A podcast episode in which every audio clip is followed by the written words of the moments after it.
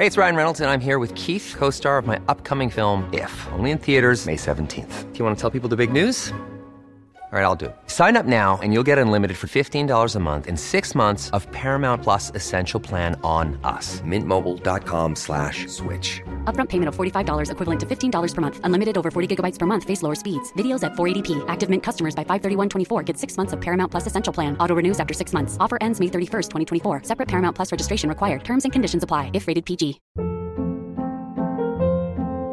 Hold up. What was that? Boring. No flavor. That was as bad as those leftovers you ate all week. Kiki Palmer here, and it's time to say hello to something fresh and guilt-free. Hello Fresh. Jazz up dinner with pecan-crusted chicken or garlic butter shrimp scampi. Now that's music to my mouth. Hello Fresh. Let's get this dinner party started. Discover all the delicious possibilities at hellofresh.com. There's never been a faster or easier way to start your weight loss journey than with PlushCare. PlushCare accepts most insurance plans and gives you online access to board-certified physicians who can prescribe FDA-approved weight loss medications like Wigovi and Zepbound for those who qualify. Take charge of your health and speak with a board-certified physician about a weight loss plan that's right for you. Get started today at plushcare.com slash weight loss. That's plushcare.com slash weight loss. plushcare.com slash weight loss. Farándula 021, un podcast de cultura pop con periodistas, psiquiatras y vestidas. Comenzamos. Sean bienvenidos al episodio número 3 de Farándula 021. Estamos triunfadorcísimos. Hoy tenemos una emisión que van a adorar. Vamos a hablar de estrenos, eh, tanto de series como de programas, como de películas que pueden ver desde su casa, ya que en, por lo menos en México los cines están cerrados. Vamos a hablar de eh, cómo ha cambiado la vida sexual de los mexicanos durante la pandemia. La pregunta es, ¿se coge más? ¿Se coge menos? Usted ya sabrá. Tenemos obviamente a Berno con Maniwis y la Doñinini. Eh, Alejandro Broff nos va a hablar de la peligrosísima fast fashion. ¿Qué es la fast fashion? Esa ropa que usted puede comprar en H&M, en Zara, en Uniqlo y en otras marcas que te venden ropa de moda muy barata, pero es muy peligrosa. Ahora van a saber por qué. También eh, tenemos Escondida por los Rincones, donde Pilar nos va a recomendar algo que nadie ha visto que tiene que ver. Tenemos el retorno, el retorno triunfal del doctor Villalobos. Y bueno, está aquí en la mesa mi queridísima Pilar Oliver. ¿Cómo estás, Pilar? Estoy feliz, Horacio, de estar en este tercer episodio de Farándula 021. Muy contenta por la respuesta, pues, que hemos tenido de nuestra comunidad farandulera. Oigan, el que está enfermito es Mauricio Valle, le mandamos un beso. Está enfermito, no pudo estar con nosotros, pero estará con nosotros la próxima semana. Pero está la belleza, la simpatía y el erotismo de Maniguis. Maniguis, ¿cómo estás? Maniguis, feliz, feliz, dando el toque de rubio natural a nuestro Oye, tercer y esa ropa que traes tan preciosa. Preciosa, aunque haga daño. Porque Está ya me horrible. No, No viene no vestido horrible. lentejuelas. No, está horrible. Está horrendo, no Y- se viene de lentejuelas a trabajar. Y ya me dijo Alejandro Broft, ¿Qué? le estás haciendo un poco de daño al planeta. Escucha lo que voy a ¡Qué decir. mentira, Manigui! Si Yo es la misma que te he visto. Es la misma ropa que te he visto desde hace Ay, 11 mira, años. Mira, Pilar, no seas envidiosa, Pilar. Yo no he hablado ni de tu vida sexual, ni de tu soledad, ¿Cuál? ni muchísimo Pues, menos. ¿cuál vida Además, sexual? eres un- así no, ven- Igual. no venía ni al caso, pero con tanta charla, No, mi pero, Pilar. pero es maluca, es maluca la Maniguis, Sí, ¿eh? ¿Cuál vida sexual, Horacio? A ver, ¿cuál? Pues yo tengo mucha vida sexual, pero conmigo mismo. perdón, perdón. Alejandro, ¿cómo estás? Muy contento de estar aquí y listo para defenderme, porque además, Maniwis, yo te aplaudí tu A ver, look. ¿cómo se llama? Maniwis. Ah. Es, que es, es Magüigüis. la ira que tengo de que yo te aplaudí el look. Le dijiste Maguiguis. No, Magüigüis. Maniwis. Maniwis, yo te aplaudí. ¿Sabes qué? te- tu madre, fíjate. Yo le aplaudí el look y ahora me viene a, pagar así. Suena a guaguis, maguaguis, maguiguis, ¿no? Suena así como una Es cosa. Maniguis. ¿Cómo te llamas? Maniguis. No, tu nombre de pila, ¿cuál Juan es? José Maniguis. Se llama Juan José Maniguis, ¿ok? Para que no le andan diciendo Maguicha o qué le andas diciendo. Maguicha, no, no. Oye, en un ratito va a estar la Doñinini, Mario Lafontaine, el consentido, y el psiquiatra más connotado de México, Jeremy Cruz, para hablar justamente de los hábitos sexuales de los mexicanos. Pero vamos a iniciar con... Ver o no ver. O no ver. Bueno, hay muchas cosas. Usted decidirá. Bueno, aquí vamos a hacer obviamente nuestra votación de ver o no ver, pero vamos a comenzar con The Little Things, Las Pequeñas Cosas. Es una película de HBO Max. Protagonizada, chequen el elenco, ¿eh? Porque si estuviera en los cines, yo hubiera entrado a verla. Denzel Washington y Remy Malek, y además de Jared Leto. O sea, dices, no, pues tres estrellas. Bueno, todos estos tienen sus Óscares. Denzel tiene dos, Remy tiene uno y Jared tiene uno. Y bueno, ¿de qué trata? Es la historia de un alguacil de un condado cerca de Los Ángeles que tiene que ir porque él tiene que recabar pruebas de un supuesto asesino serial. Ahí se topa con un detective que interpreta a Remy Malek, que es de un mamuco, con el cual va a tener que trabajar para resolver el misterio. ¿Digo algo más? Pues puedes decir lo que sea, porque es tan mala que no se las vamos a recomendar. Evidentemente la analizamos porque, bueno, de eso viene este podcast, pero la verdad es que me pareció horrible, predecible, y las actuaciones de estos tres, que para mí son buenos, la verdad, Sí, muy buenos. actores, no les crees nada. Yo no sé si aquí hay un grave problema de dirección de actores, porque no es posible que los tres estén tan mal, amén de que la historia la adivinas al segundo tres, o sea... Que además hay algo. Es de, haz de cuenta que es un capítulo de una serie policíaca de los 90. Es un capítulo de Dick Wolf, efectivamente. ¿Verdad? Totalmente. Ahora, ¿qué pasa? Este guion se escribió hace 28 años. Pues con Ok. razón. El director se lo estuvo ofreciendo a otros colegas, nadie se lo aceptó. Creo que ahí estaba ya la respuesta. No debió insistir en hacerlo. La hace 28 años después y ya la hemos visto en otras historias, en otras pe- películas, entonces está de más. Creo que, como dice Pilar, hay una dirección fallida en los actores y creo que hay un miscast enorme en el caso de Malek.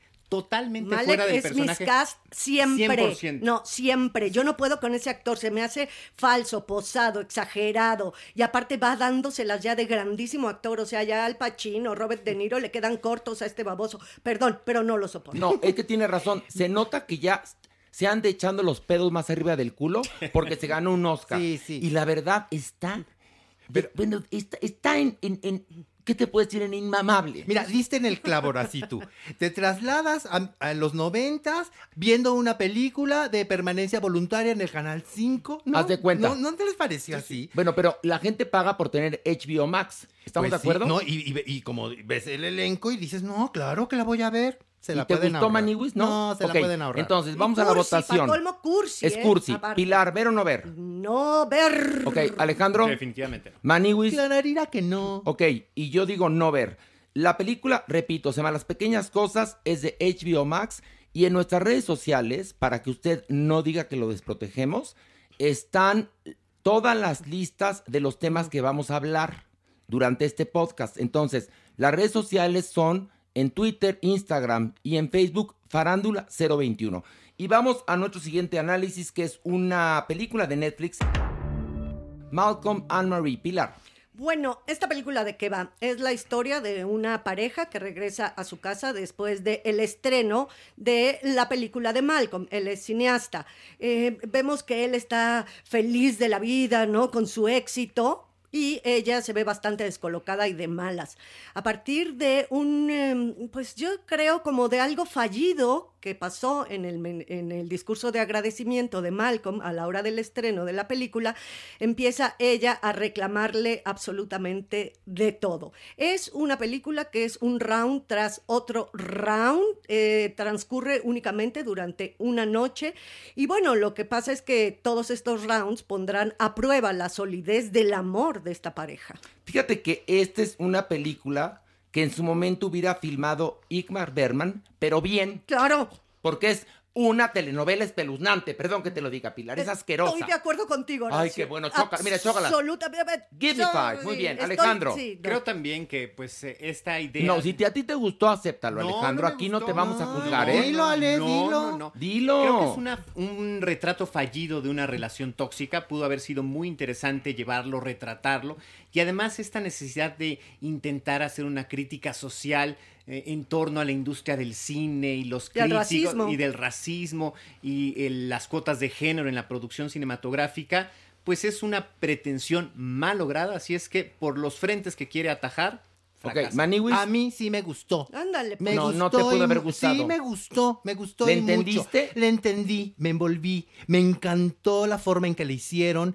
De verdad, la cámara está en situaciones estratégicas, los tiros de la cámara. ¿Y sabes lo que más me gustó? ¿Qué, Maniwis? En lo que en la casa juega un papel sumamente importante. Esta casa toda llena de vitrales, que tú te vuelves como boyerista. Todo el tiempo estás dentro de esta relación. Y me gustó. No. Y además, perdóname, María, ¿Qué? pero ¿Qué? Zendaya es un pedazo de actriz. Pues mira, puede ser muy buena actriz, pero el personaje está de ella está mal estructurado. Si tú piensas en, una chica que a los 20 años, ¿no? Drogadicta, que es el personaje de ella, no tiene la estructura mental Claro. con el tipo de argumentos que ella maneja a la hora de los enfrentamientos con la pareja. Por eso te Ni el digo- background cultural que, que, que está manejando la chica. En cierta forma, sí, está actuando bien, es una buena Sí. actuación, pero donde está el error es en, en- en las estructuras mentales de los personajes. Yo insisto en que el director, que además es el guionista, que es Sam Levinson, se plagió en un sueño de opio a Igmar Bergman y no lo logró. No. No. lo logró. Vean películas de Igmar Bergman para que entiendan lo que es hacer un cine intimista. Ahí está este, Fanny Alexander, Sonata de Otoño y otras maravillas del señor. Pero esta es una mamada. Una ¿qué? cosita más ¿qué? con lo que dice, perdón, Maníbal, de mi vida. humíllalo. Pero bueno, la cámara me parece totalmente fashionista. O sea, me parece que lo hace más por apantallar que realmente por sustentar el discurso de la pareja. Ok, vamos. ¿Qué opinas? ¿Ver o no ver? No, no a... No ver. Horacio dice no ver. Alejandro No ver también. Maniwis. Sí, ver, y pobrecitos, pobrecitos de ustedes. Muy bien, muy- te estás, estás muy empoderada. Oh, ¿eh? Maniwis, pues yo di mi opinión. ¿no? Bueno, vamos ahora a hablar de una película que ha sido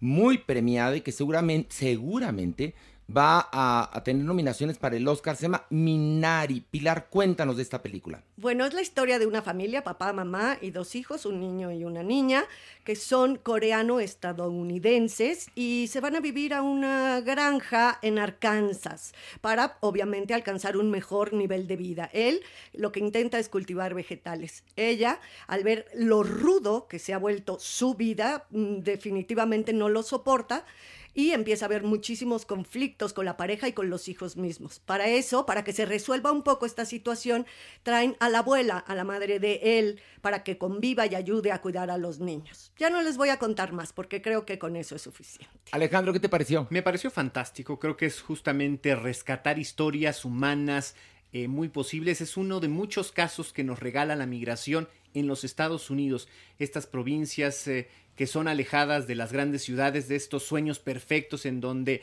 las familias se vuelven ricas, en donde se empoderan. Creo yo que es algo exquisitamente logrado. Creo que esta película es de lo mejor que yo he visto en el año.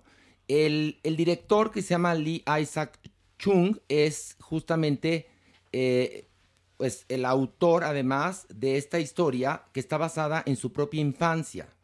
Eh, la película es sublime, en verdad. Me parece fantástica.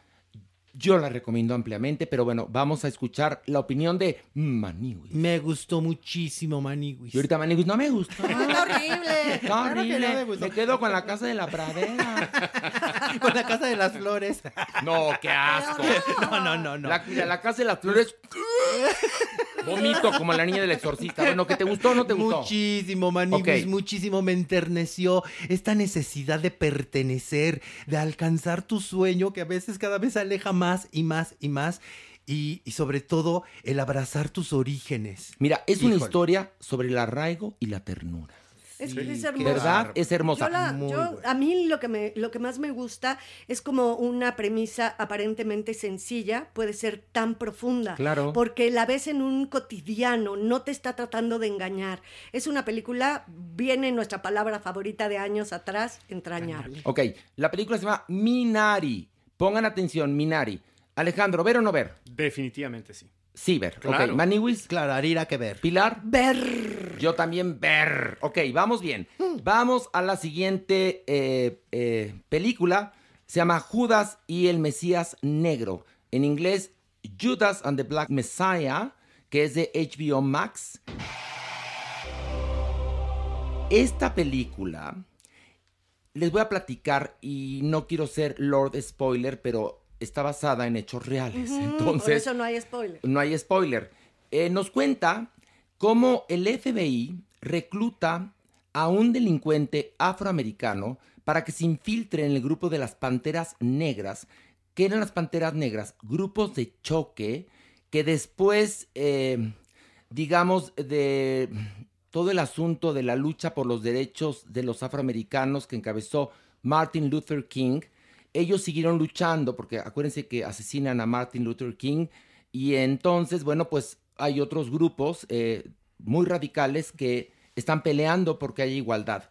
Uno de estos grupos son The Black Panthers. Y eh, pues infiltran a este delincuente, los del FBI, para que asesine, fíjense nada más, al líder de las Panteras eh, Negras, Fred Hampton. No les cuento más. Pilar, ¿qué te pareció? ¿La narré bien o no? Sí, bastante, bastante, bastante perfecto. bien, sí. Eh, a mí me gustó bastante, ahora sí que no me gusta la palabra, pero ahí les va. ¿Qué? Bastante. ¿Te gustó bastante? Me gustó, Te gustó suena- bastante. Adoro. Suena horrible, ¿no? Me gustó Me, suficiente. me manita. gustó bastante, mana. No, sí me gustó. Tú sabes que la historia, a mí por lo general, ese tipo de películas me gusta. Creo que está muy bien llevada. No te aburres, no es para nada pesada. Tiene muy buen ritmo, muy buenas actuaciones y sobre todo que se apega bastante Qué bien hecha está, ¿eh? Uy. a la, a la historia. a o la sea, historia. eso es lo que está Sí, padrísimo. Por supuesto. A ver, el título es. Que más es genial el título que le ponen. Qué, qué bien titulado. Qué buen título. Porque además le empiezas a comprender desde el principio porque se llama Judas y el Mesías Negro. Tal cual. El Mesías Negro, evidentemente, es el líder del- de las Panteras Negras. Y Judas es este infiltrado que, que además es afroamericano y traiciona a su propia raza en la lucha por sus derechos civiles. Claro. Y vas viendo cómo el FBI, siniestro, por supuesto, lo va infiltrando y le va dando dinero para que se gane la confianza de ellos y después los traicione. Y además la película es importante por otra situación. Las cosas han cambiado tan poco, tan Ay, poco. qué triste, ¿verdad? Qué triste, Sí, ¿verdad? no, no. Alejandro, ¿qué te pareció? Maravillosa, me parece que además de este acierto de escribir un guion eh, contundente, muy inteligente para retratar el momento y a los personajes, el discurso cinematográfico es muy interesante. Los Qué joya, ¿verdad? de Sí. cámara son extraordinarios. no, no, fantástico, Se cuenta el la filme. historia eh, a través de la imagen de manera muy bonita, la fotografía, este lado oscuro, eh, los propios personajes, cómo están delineados en su, en su indumentaria, en su personalidad, es extraordinario. El arte, el arte de la película es impecable. Totalmente. Qué bien Sí. hecho, en verdad. No ¿Te se gustó, la pierdan. Muchísimo, Maniwis. Y como nada más, una cosita más, para ¿Qué? hablar de racismo, no hace falta embarrarlo como en la película pasada que estábamos analizando, de, la de Malcolm and Marie. Sí. ¿No? Es al contar la historia, al saber los hechos, no los olvidamos. Eso es muy importante para la humanidad en este momento. Y además se encargan de recordarnos que las cosas han cambiado muy poco. La película se llama Judas y el Mesías Negro, es de HBO Max para que usted la pueda ver. ¿Ver o no ver, Pilar? Ver. Ok, Alejandro, Claro que sí. Maniwis, Clararira Pero digan que ver o sí, no ver. digan ver. Clararira que te- ver. No, tengo los cines, es nada más ver. Ya, hasta ahí, hasta ahí. Ok, ver. Pero puedo decir Clararira que ver. Sí, puedes decir Ah, Clararira. qué bueno, Clararira que ver. Y bueno, y vamos a nuestra última crítica, que ahora sí es una serie. La serie se llama Clarice. ¿Le suena el nombre? Pues es el nombre del personaje que tenía Jodie Foster en El silencio de los inocentes. Y ya ven que han hecho 37 spin-offs de Hannibal Lecter. Bueno, pues ahora le tocó al personaje de Jodie Foster. Y entonces, esta serie que es producida por CBS y que se puede ver en Hulu, nos cuenta la historia de Clarice exactamente un año después de los eventos de El silencio de los inocentes. Es decir, cuando atrapó a este asesino serial que eh, mataba a las mujeres y se hacía pues ropa con la piel de ellas, ¿no? Y entonces, este, un año después, ella es una celebridad, pero no entiendo por qué todo el mundo la odia. Es lo que no entiendo. Todo el mundo la odia. por Está muy desquiciada. ¿Perdón? Está muy desquiciada. No, la, la, le quieren hacer creer que quedó medio loca. Porque le hacen la guerra sucia dentro del FBI, lo cual no entiendo por qué lo establecen de esta manera para ir no sé a dónde, porque hemos visto apenas un capítulo. Pero ella triunfó y la odian. Todo y el mundo. psiquiatra del FBI la trata mal. Y entonces resulta que aparece otro asesino serial y la mandan a Washington, pero todo el mundo la trata horrible ahí, todo el mundo. Y como probándola, ¿no? Poniéndole, ret- a ver si puede, vigílala, porque igual no hace las No, cosas no, no. bien. y entonces la, la serie trata, el, por lo menos el primer capítulo, que es el que está disponible, que, eh, bueno, ella está muy triunfadora porque atrapó a este asesino que nadie pudo. Y después, un año después, pues todo el mundo la humilla. Y aparece otro asesino serial y entonces sí la llaman porque la necesitan. Hasta ahí va la historia. La pregunta es, ¿les gustó, Pilar? Bueno, no, a mí no me gustó para nada, de verdad me costó mucho trabajo ver ese único y primer capítulo, ¿no? Ah, Evidentemente ya te dijeron que no va a ser un asesino serial, o sea, es hay como farmacéuticas involucradas, o sea, es que no tiene pies y cabeza, todos los hilos dramáticos se destejen. La odié y la odié a ella. A la Ay, actriz sí, haciendo este personaje no es carismática, no me gusta, me Si cae tú- gordilla. Si tú agarras y ves ahorita El silencio de los inocentes, te aburres. La película envejeció terriblemente. La actuación de Anthony Hopkins, que le valió un Oscar, es de carcajada. Parece villano de telenovela de Televisa, te lo juro, ¿eh? Y Jodie Foster está fatal. Ambos consiguieron el Oscar, ¿eh? Pero la película está pasada. El problema es que en la serie están intentando contar de la misma manera y es otro formato y entonces resulta anticuada y aburrida. No había necesidad, no había necesidad de quererle buscar un lado B a la historia, de darle un nuevo giro. Y entonces desde ahí se pierde por completo, no hay una historia contundente que se pudiera contar. Y lo que decían ahorita, o sea, ni siquiera de dónde entiendas que parte, cómo es el, el, el Yo no A entiendo, a ver, de- yo no entiendo por qué, por qué la odia todo el mundo en el FBI. Eh, resultó ser una alumna recién Por egresada de la academia. Por mujer y joven, pareciera ser. Bueno, pero era la heroína. pero era la heroína. No, sí, pero ya ves que como que manejan un poco esta sensación debajo del agua de misoginia, ¿no? Que porque es mujer y porque fue exitosa y porque logró atrapar Pero no al es serial. claro. Mira, yo no claro. sé. Lo que te puedo decir es que es una mamada. Sí. La serie. O sea, a ver, ¿ver o no ver, Pilar? No ver. Ok, Alejandro. No ver. Maniwis. No ver, A ver si te gustó. No, acéptalo, no, yo lo, ¿eh? yo lo diría. ¿Sabes? Toda la sensación que me dio esta actriz, la protagonista, es que vamos a aceptar que Jodie Foster tiene mucha fuerza. Sí. Y entonces le dijeron, mira, mira, Clarice tiene este, esta fuerza, es, es orgánico, y entonces todo el tiempo tiene la cara de enojada, como si eso le diera personalidad al Eh, Esta personaje. actriz se llama No. Rebecca Britz. Y te voy a contar una cosa. Yo hubiera hecho de entrada a Clarice Guy. Clarice la hubiera hecho Guy. Sí, claro. Bueno, lo hubiera Yo hecho lo más hubiera sido muy interesante. Mucho más interesante, ¿no? Y justificable, además, entendible la personalidad y los logros a partir de la fuerza que pudiera tener un, un exactamente. miembro de la comunidad. Imagínate, una mujer gay que está en el FBI en ese entonces, que es 1993, y que viene de una familia con una cantidad de traumas, y que lucha por, a través de ella, resolver los problemas de los otros. Porque acuérdate que en El silencio de los inocentes, ella se somete a una especie de psicoanálisis Sí, con sí. Aníbal Lecter para que le vaya soltando las pistas de este, de este asesino, ¿no? Bueno, pues se necesitan los dos. Claro. Espero que aparezca Aníbal Lecter en algún momento. ¿Sabes ¿no? yo qué hubiera hecho? ¿Qué? No la hubiera hecho. No lo No, hubiera hecho. Sí, tienes toda la razón. Sí, sí, no, ya. Tienes toda la razón. Y bueno, vamos por favor a esto. Del pink al punk. Llegó, damas y caballeros, el rey de la radio, Mario Lafontaine. ¡Bravo! Muchas Mejor gracias. conocido en los bajos mundos como el consentido. Muchas el gracias. consentido del cuarto oscuro. Eh, No, no, no, no, no. El ¿Cómo consentido estás? del cuarto iluminado. Muy contento de cuarto traerles iluminado. novedades.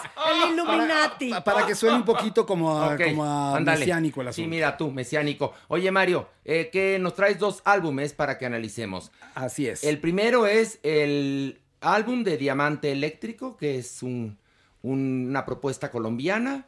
Y tenemos al Instituto Mexicano del Sonido. ¿Cuál quieres que analicemos primero, Mario? El Instituto Mexicano del Sonido de Camilo Lara. Entonces, ¿puedes, por favor? Corre la canción.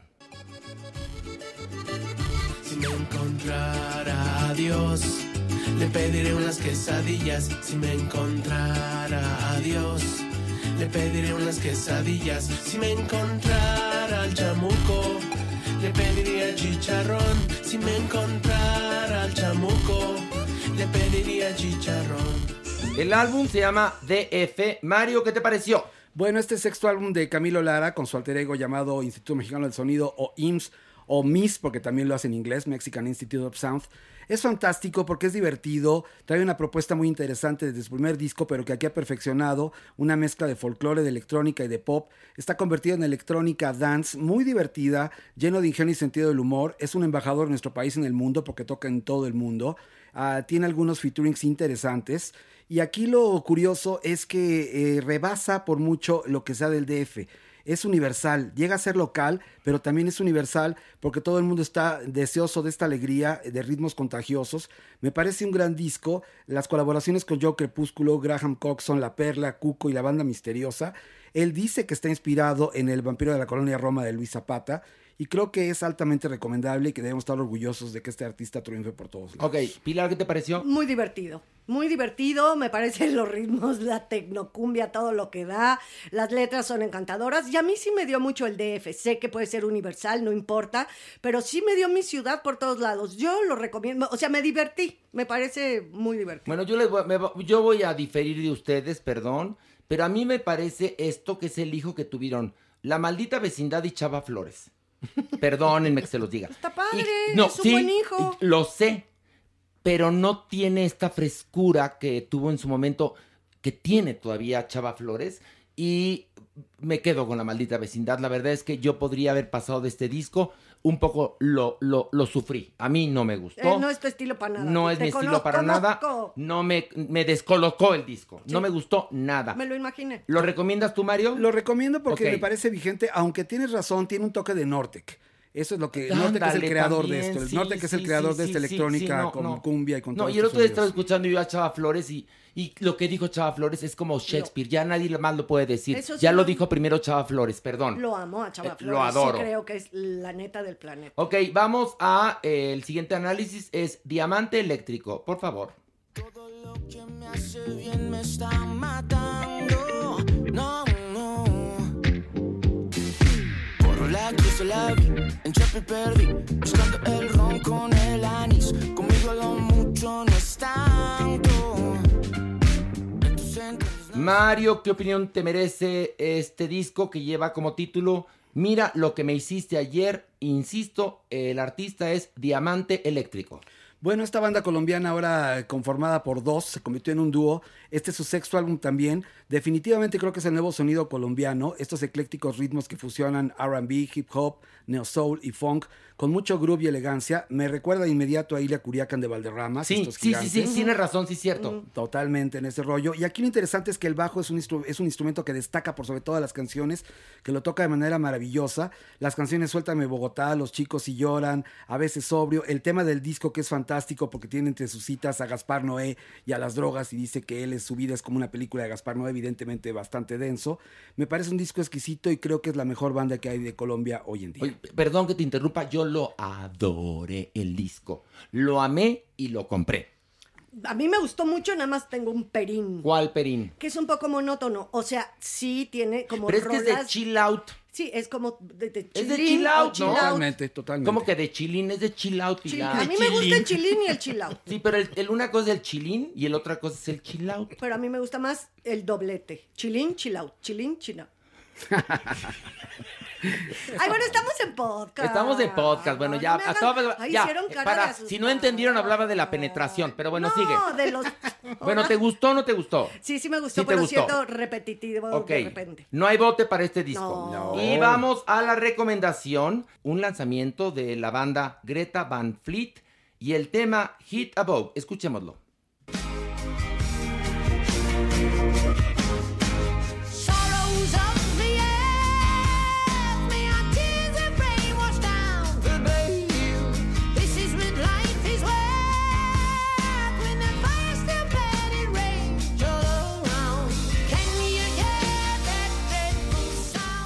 Mario, ¿por qué traes esta recomendación de este sencillo? Bueno, porque esta inmensa banda norteamericana de hermanos y amigos se hicieron conocidos hace unos cuantos años por la influencia de Led Zeppelin, tanto que Robert Plant dijo que era un pequeño nuevo Led Zeppelin, cosa que los hizo sonar por todo el mundo, eh, también por la juventud de sus integrantes y por cultivar el rock clásico como la vieja escuela lo hubiera hecho. En este nuevo trabajo ellos insisten en que ya no suenan a Led Zeppelin y sí hay tintes más progresivos y experimentales. Eh, han llegado a la mayoría de edad en su sonido y eso se nota. Esto es parte de lo que será su nuevo álbum llamado The Battle at Gardens Gate, que será lanzado el 16 de abril en formato físico y digital. Hit Above, Age of Machine y My Way Soon son los tres sencillos disponibles hasta ahora. Altamente recomendable y es un rock que suena completamente retro, pero de hoy en día. Divino, suena increíble. Qué cosa más maravillosa. Quiero, lo quiero. Y Ya. fíjate lo que es la vida, Pilar. Bueno, si lo quieres, cómpratelo, mi vida. Si mi amor Ahora, todo me lo compro. te voy a contar algo. Fíjate lo que es la vida. Dígamelo. De esta música tan bonita, vamos a pasar al Averno. El. Ay, a ver, vamos a agarrarnos de las manos. Ay, my- Maniwis, Pilar, lástima que no está Mauricio porque está enfermuco. Y ahora sí, ¿Listos? ¿listo para bajar? Una, dos, tres. En aire. ¡Ay! Al primer nivel. Ay, esta primer bajada es como montaña rusa, ¿no? Eso- se siente, se siente. Ay, ay, ay, otra vez ustedes. Doñini. ¿Cómo están? Doñini. ¡Qué gusto! ¿Está usted aquí en este nivel? Yo pensé que estaba siete niveles más abajo. Yo puedo subir y bajar. Y además tengo aquí a mi diablillo Cesarillo y se le quemó el, el El abrigo. fundillo. No, el abriguito que trae el Cesarillo. Es que la. Doñinini tiene junto, así a su derecha, a Cesarín, que es un diablillo de la guarda. De la guarda, es mi, diablo, es mi diablo de la guarda Cesarillo, el chiquitillo diablillo que se le prendió el Fundillo. Fundillo. poquillo. ¡Qué Ay, bárbaros! Ustedes todo lo enlodan. ¿Pero qué les trae por acá, muchachos? Pues fíjese que venimos a hablar de materia muy importante. Doñinini, Ay, ay, ay. que es las bajezas del mundo del espectáculo. Materia. ¿Mande? Pensé que ibas a decir algo terrible. Qué bueno que no. Algo terrible, qué bueno. Este, Maniwis, arráncate porque la reportera del crimen de estas bajezas es la Maniwis, que es el nivel que te viene manejando, ¿ok? A ver, arráncate, pues. Arráncate, güera. la Arráncate, primera. güera. Venga, güera. Viene primero. A ver, de vuelta la, la cancioncita Sí, para que sí, entremos. sí, sí, pa' que- Ok, pa' que entre, pa' que a ver. Una, dos, dos, tres. tres. Doñini, véngase. Venga. Eso. Ahí está, ya. Ahora sí. Vas, Maniwis, arráncate. Maniguis, pues Eduardo Yáñez, como ya sabemos, ya no va a protagonizar la telenovela Si nos dejan. Que ojo, eh, la telenovela si nos dejan, título muy original, es el nuevo refrito del refrito del refrito del refrito de Mirada de Mujer Claro, que hace sí. 20 años hizo espléndidamente TV Azteca y Argos, ¿no? Ay, pues sí. Que narraba la historia de una señora que en ese entonces, fíjense, Fíjate. tenía Angélica Aragón 43, 44 Y años. era y como ya- súper a la grande, ¿no? ya era su- señora, súper- ya como muy vieja, sí, ¿no? sí, Y entonces eh, su marido la dejaba, que era Fernando Luján, y entonces ella reencontraba el amor con un hombre más joven que interpretaba a Ari Telch. Bueno, pues Televisa la va a volver a hacer. Yáñez iba a hacer el papel de Fernando Luján, ¿no? Exactamente. ¿Y Iba ahora a ser el quedó? galán maduro y ahora lo va a hacer Alexis Ayala. Ok, Ay, ¿y quién va a hacer el papel de Angélica Aragón? Mayrín Villanueva. Por- No, sí estamos al nivel, ¿no? No, no, no, Sí estamos al A nivel, ver, de ¿o entrada? Mayrín Villanueva está buenísima. guapísima. Es decir, al momento que su marido la deja, va a haber 37 atrás de ella. Entonces, Exacto. Entonces ya no funciona la historia. y otra cosa.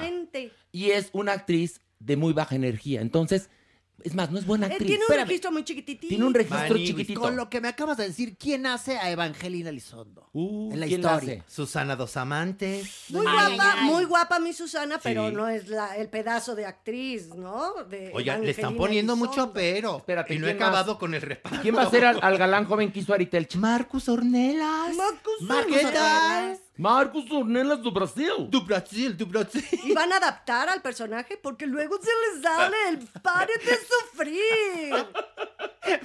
Es decir, Marinés, vámonos al carnaval.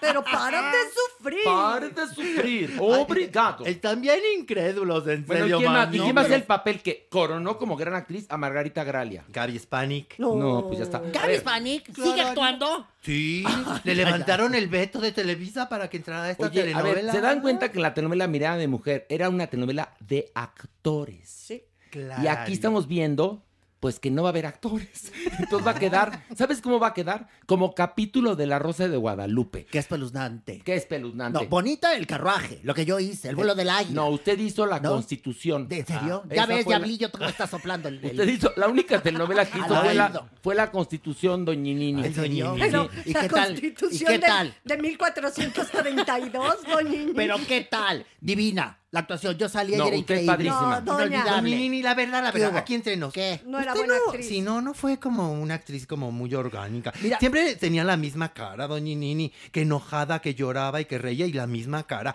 Doña Nini, perdóneme, ya aquí en confianza, Muy en el averno, eso sí. muy Mira. guapa, pero buena actriz no era. Mira, mujerujo, quítate de ahí porque te va a caer lava. Quítate de ahí. No se enoje, doña Ñeñe. Yo, ¿cómo me voy a enojar? Además, la Constitución es una serie que hizo en su momento Televisa que hablaba cómo se hizo la Constitución de 1917. Eh, no, y la doñinini sí estuvo en la vida real ahí firmando. No, yo me confundí con la de 1800, no, la de Les- 1422. Les pasaba la pluma.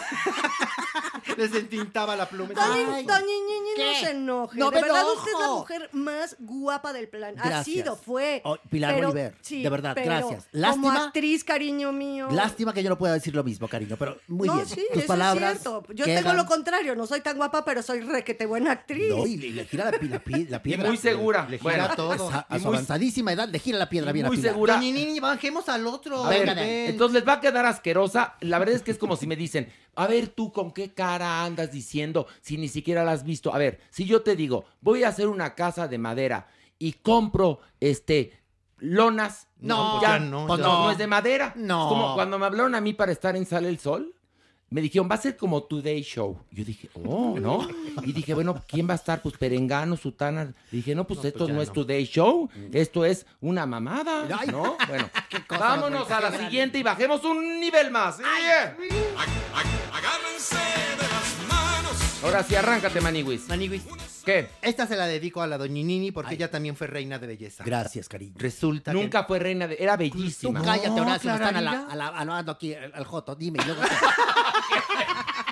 Sí, es cierto. Pues Miss Oaxaca me la encarcelaron, Maniwis, porque estaba involucrada en una banda de secuestradores. ¿Qué? ¿Pero Así cómo? como lo oyen. ¿Como Ma. Baker? Como Mabel. Laura Mojica, Maniwis.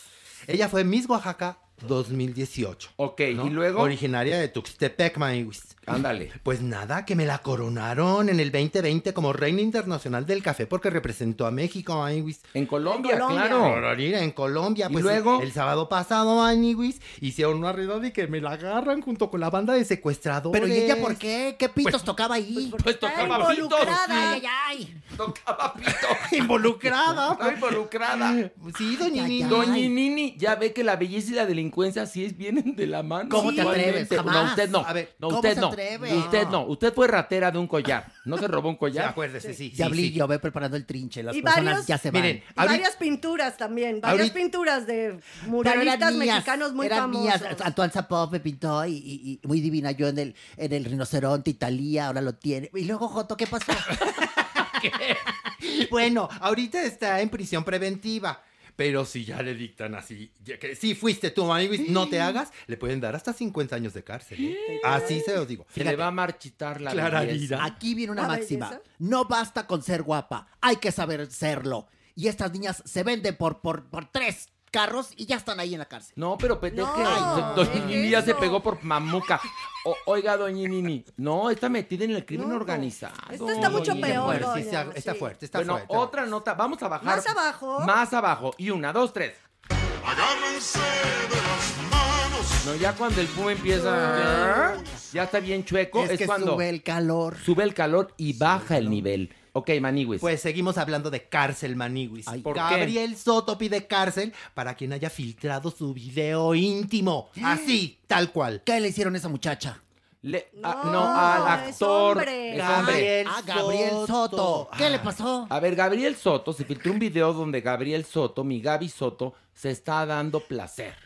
Así, está jalándose el pescuezo. Pero dime una cosa. ¿Qué, doña ¿Tenía Nini? su grandeza o no? Sí, cómo no, cómo no, sí. Cuerpazo y todo. De Y- verdad. Pero, Sí. pero lo que pasó es que al día siguiente de que se filtró el video donde se le ve su carita y todo, él dijo, pues ya, disfrútenlo, ¿no? Y lo cual, pues está bien. Pero espérame. ahora sale con que quiere qué. Sí, pues eso demandó, demandó porque quiere Pero ¿a que- quién ¿A demandó? quién A ver, si no a se quien sea quién? culpable. A quien sea a ver, culpable. ¿qué? A ver, a ver. Pero no. espérame. A ver, basta. ¡Basta! ¡Somos, adultos! adultos. Adúlteras. Aquí hay una. No, adultos. Ah, bueno, adultos ahorita. A ver, hay una cosa. Ese video, perdón, ¿él sabe a quién se lo mandó? Pues sí. ¿O que lo hizo, lo hizo Pero- en Instagram Pero Live? se lo No, pudieron haber Pero es hackeado. que O ¿Cuál si se lo mandó a más de cinco personas, pues ahí sí a quien resulte. Pero yo no entiendo cuál es el problema. ¿Se le vio la carita de Ava o qué carita de No, habla? se vio la, la las cara- dos. las dos, la cara y sí. la cara de Ava. Ay, ay, ay. Además, mira, fíjate lo que dijo. Diablillo, deja tú de reír. Mira, fíjese, doña Nini, lo que dijo. ¿Qué tiene de malo grabarse? O sea, uno puede hacer lo que quiera en la intimidad, ¿no? Yo tengo derecho a hacer lo que yo quiera con mi cuerpo. Pero, a ver, si yo fuera el investigador de este caso, así que me digan, usted, este, policía Villalobos, vaya a investigar el caso de que se le robaron su video a Gabriel Soto.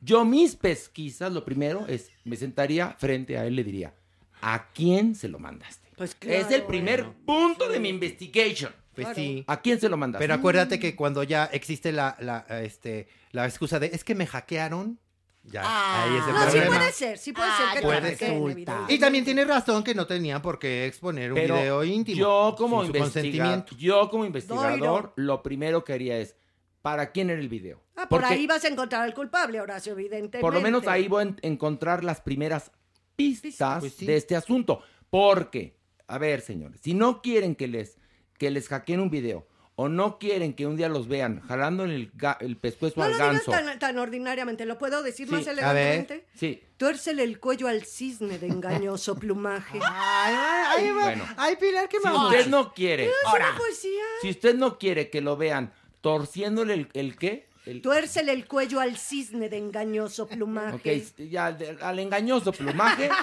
si no quieren, no se graben. Punto. Sí. Eh, A mí el charro cantor un día con una Super 8 me grabó, vayándome. ¿Y? Yo, no, no te hagas chistosito y le arrebaté, le, Ah, se muy la bien. aventé por, por la ventana. Pero ahora Hizo lo, bien. lo malo- Andábamos allá en Petaquillas, en Acapulco. Oiga, ¿A usted le gustaba ir a Petaquilla, sí? Sí, y la quebrada como tú. Ay, doña Nini, ¿qué tiene contra mí? Nada. ¿Es homófobo No, o qué? nada. Si a mí los ¿Qué- comentarios- ¿A quién le recuerdo? A ya, mí- dígame la verdad, ¿a quién le recuerdo? A nadie. Yo tuve mi punto y ya. la doña no es homófoba No, pues ni no, nada. no tenía, no tenía su La amigo. doña. no tenía su íntimo amigo. Hay más allá que un Ernesto, íntimo con- Con, amigo. con Quique, que era mi hijo. y mi- Ernesto No. Pero Quique era mi hijo y mi ¿No se amigo. acuerda cuando- También, mi amigo. Doña Nini, ¿no se acuerda cuando Ernesto Alonso dijo Mi querida doña, yo me prostituí para comprarte unas medias. Eso dijo. Sí, Pero claro. no te acuerdas, estábamos ahí juntos, doña Por Nini. eso le tiraron todo el carbón a aquel a- abajo, tú diablillo. No, pero es que, que- que- a ver, no entiendo que Ernesto Alonso se prostituyó Ay, por para- unas medias, oye, y eran canon. de las De, baratas. las- de a tres pesos. Era un sacrificio porque era muy pobre y quiso halagarme. Ahora, el problema es que tuvo que. El Ay, sacrificio fue. era pobre. ¿Sabes por qué Pero fue luego le gustó el Era pobre, pero pirujo. No, el sacrificio fue porque lo hizo con mujer. Ah, pues bueno, sí. pero ya, el asunto es que Estamos Gaby bajos, Soto ¿eh? va a apelar a la ley Olimpia, con lo cual el culpable o la culpable podría pasar de 4 a 7 años de cárcel, según me informa Manuel ya estás muy bien informado. ¿Qué? Así es. Yo quiero algo que me tranquilice. ¡Bajemos más! No, ya aquí yo ya no sé si vengo o voy. Hemos bajado demasiado, doña Nini. ¿Una ¿Cómo? agüita? ¿Una agüita? No, ¿Cómo agüita, agüita no, pues quiere? aquí en el Azufre, infierno. agüita de azufre, Aquí qué asco. tenemos, diablillo, sácate los refrescos para aquí los muchachos. Órale, diablillo, córrele. Pues Ahorita agárrense, bien. esta ¿Qué? nota es triste. A ver, Es triste. ¿qué pasó? Lambda García terminó con Luja. ¿Quién es ¿Con Luja? ¿Quién es ¿Su Luja? novio? ¿Luja? Ahora ¿Así su se llama? exnovio se llama Luja. Momento, Luja es, es, es qué? ¿Qué es qué? ¿Qué género? ¿Quién es Luja? Hombre. Es un muchacho muy guapo. Oye, ¿Luja es pequinés o qué? No. No, es un muchacho muy guapo, igual que Lambda García. ¿Y Tenían luego? largos ocho meses de relación. No. Preciosísima. Ocho veces de relación. Enfrentaron cosas juntos. ¿Qué- qué enfrentaron? Ah, pues, pues, por ejemplo, superaron el COVID juntos, festejaron la Navidad, que el cumpleaños de Lambda. Ay, qué Y- ridículo. Y de pronto le, le dijo Luja, oye, voy, a- voy a Cancún con mi familia. Entonces, que se va a Cancún. Ajá. Y pues mi Lambda, pues se siguió aquí, trabaja y trabajen hoy, ¿no? Y, Ay, que felicidades y todas esas mamadas. ¿Y luego? Y después dijo, ¿sabes qué? Voy a Cancún el fin de semana, ¿no? Que no tengo programa. Y dijo, ay, me extrañas, es que quiero hablar contigo. que, ay, me, tú. que me lo va tronando a mi luja, tú. O sea, se dio cuenta Sí, con la dijo- distancia que ese amor no era verdadero. ¿Sabes qué? ¿Sabes qué? Esto ya está cambiando mucho. Yo creo que es mejor terminar. Todo mal, Esto ha- Horacio. hace dos semanas y entonces Luja dijo, ya, ya, ¿saben qué?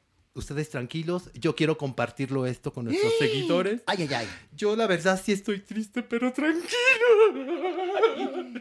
¿Qué O sea, pasó? ¿Sabes Pero qué espera. no puedo soportar? ¿Qué? El nombre. Luja. Lambda. Lambda. Ay, a mí me Es que viene de gusta. Yolanda. Yolanda, Yolanda. A ver, basta, somos adultos. Ay, sí está triste. A mí me da tristeza que las parejas que se aman terminen. Que hagan deporte juntas, brincaban la riata sabroso. Eso. ¿Y ahora qué pasó con esto? Y a lo mejor le rompió una calcetita y la otra se enojó. Pues sí, doñinini, también la distancia, ¿no? Pues sí, la distancia del olvido. Tú imagínate, de Cancún a la Ciudad de México. ¡uh! Ay, son Ay, ve- no. 40 minutos en avión. Tampoco era. Timbuktu, era aquí nada más. El Borneo. Bueno, pues tronaron. Sí. El amor acaba, como diría José José, independientemente de tu preferencia sexual Porque y se- identidad de género. ¿Por Po- qué? Porque se vuelven cadenas. Lo que fueron cintas, Cintas blancas. blancas. El amor acaba. Así ¿Qué como hubo? acabó su amor por Anel, don José José. Pero Ay, usted es la doña, así no, que no yo se pensé que yo con No. Anel atrás. ¿Cómo te atreves? Jamás en la vida. Oiga. Yo tortillas, jamás, no. A ver, vámonos a no se haga. Ay, acuérdese. Vamos a bajar. Ya, aquí el Puma se me puso más punk. A ver, otra maniguis, por Más favor. punk porque esta está bien bonita. Hay una nota bonita del Sí, Averno. ¿Cuál es? Fey ya encontró su nueva media naranja. Ay, Fey, la, la señora esta de 50 y cuántos años tiene, No, Fey? no sabemos. Ah, no sabemos. ese es un gran misterio. No sabemos. Pero hay un dato, que encontró el amor con un contemporáneo. Ignacio López Tarso. No sean que está malvados. feliz, que Qué está bueno. feliz, que unos brincos. Oigan, no sean malvados.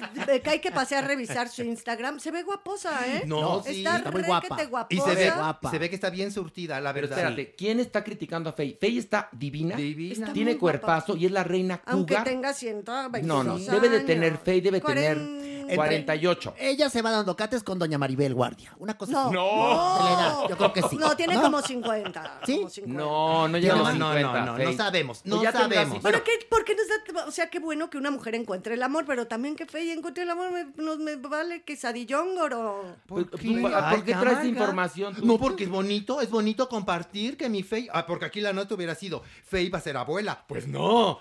Esa sí hubiera estado encontró el amor. Ah, No, ¿verdad? porque Ni se lo Fey, esperaban. Fey tiene una mijita que tiene como 8 años, no puede ser abuela No, todavía. ya sé, pero por entonces su Fey edad. encontró el amor con Ignacio López Tarso. No, con Ignacio López Tarso no. Con ¿Con, Chabelo. Con alguien que no sabemos Con quién Chabelo, con las cenizas de Chespirito. No. No, pu- no, porque Florinda es muy celosa. No, no, no sabemos quién es. Es verdad, ¿eh? No sabemos. Joaquín lo único que sabemos es que en su cuenta de Instagram es Shark to Shark. Ay, no, y Es lo único. Infórmate bien y trae aquí las notas completas. oye, nada, el Shark to Shark nada más tiene ocho seguidores. A ver si no es un hacker también, ¿no? Pero bueno, hay que estar contentos No, a ver, por tiene, tiene razón la doña Nini. Si vas a ejercer el periodismo de espectáculos, Por favor, Maniwi, por favor. hazlo bien. Oye, me informé. ¿Cuál es tu fuente? ¿Cuál ¿Cómo es tu que- a ver, fuente? mi fuente es una prestigiada revista. ¿Cómo no? La cual le da información un conocido amigo. ¿no? Entonces dice, un ¿Cuál amigo es? relacionado con. a ver, no, Maniwis. ¿No sabemos ¿Qué? el nombre del novio? No, no, no se no. sabe, no se sabe. Ay, Ay, Manny, Nada más hemos visto fotos bien. y en las fotos se ve muy radiante mi fe, muy sonriente y se ve que está bien Ok, surtida. bajemos un nivel más y ya acabamos este horror. Órale, vámonos. Ay, ay. A ver, ándale, da una nota para que cierres bonito este segmento Maniwis. Voy a cerrar preciosísimo. A ver. El PAN ya avaló a Vivi Gaitán como precandidata para que sea alcaldesa de Ocoyoacac, Estado de México. Ocoyoacac. Ocoyoacac. Ocoyoacac, Eso es un- Estado de México. ¿Ocoyoacac? Es un municipio. Ay, pensé que era un chiste político. No, Ocoyoacac. Ocoyoacac. Espérate, ¿el Bibi Gaitán qué? Vivi Gaitán presentó su solicitud Dioses. Po- ¿cómo? para poder ser alcaldesa de este municipio y el PAN le dijo, Clararira, Luis, vente. Porque va a ser precioso que en este municipio, si ella es que gana, todas van a andar así en relevé. Pero ahí están los ranchos enormes de los Capetillo, ¿no? En Ocoyoacac. Sí, ahí- en Bueno, zona. Eduardo intentó justamente ah, eh, o- optar por el mismo puesto y no lo logró. por el logró. PRI, por el PRI en el Pero no han en entendido los 2018. par- A ver, los partidos políticos está muy genial. No han entendido que esa estrategia no funciona. No funciona. Es decir, si quieren ganarle a Morena, no van por buen camino, se los aviso, porque el tener artistas, este, Deportistas, artistas. deportistas, este, artistas, luchadores o lo que sea, que no tienen vocación de servicio, ni son legisladores, ni, ni tienen la preparación para ser presidentes municipales, La ni nada. política es un arte, Horacio, si me permites. Y hay que manejarlo muy bien.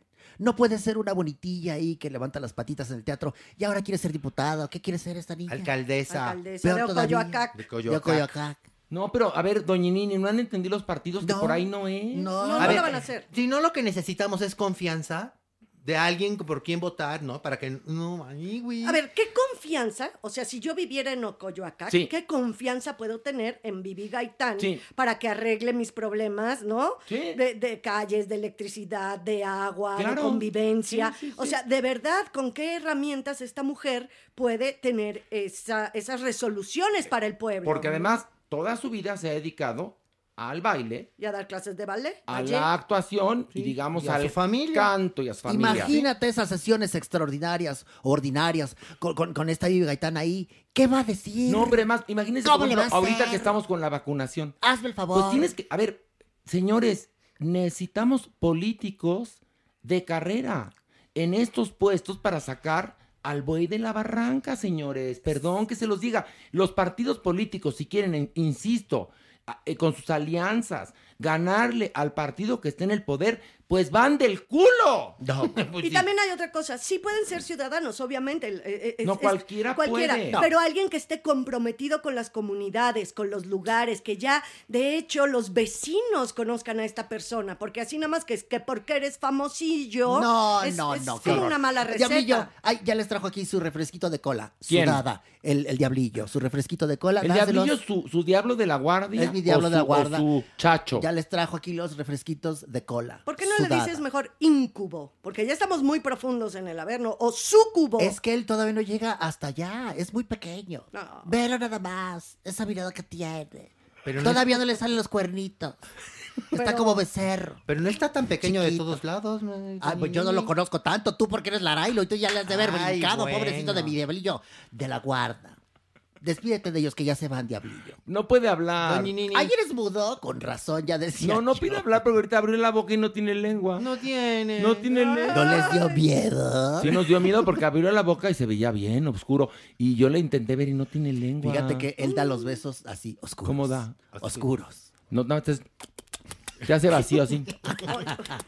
Ay, bechototes a mamamela, ahorita me acordé. Pero Ay, ¿por mamamela. Porque no tenía ya dientes. La reina del beso. Mamamela ¿Oscuros? era la reina Sí. del beso.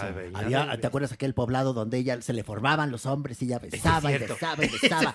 Esa historia Se no la, no la El- vamos a se contar. enjuagaba el puente así. No la vamos a contar porque a vamos a dejar, beso, vamos a dejar muy palomeada su reputación No, de mamamela. No, en alto, en alto. La queremos. Sacrosanta. Acuérdate que tú le preguntabas, ¿quiere agüita? ¿Se quiere mojar la garganta? En la... No, aguanto todavía. Es que no lo están contando bien y estamos dejando a la gente con dudas y los vamos a dejar con dudas porque no vamos a contar cuando en Culiacán todo un antro gay se formaba para besar de lengua a mamamela. Que lo cerraron para nosotros. Lo cerraron para nosotros. Llegó la policía y, y Horacio hizo- salió a decir que era su cumpleaños.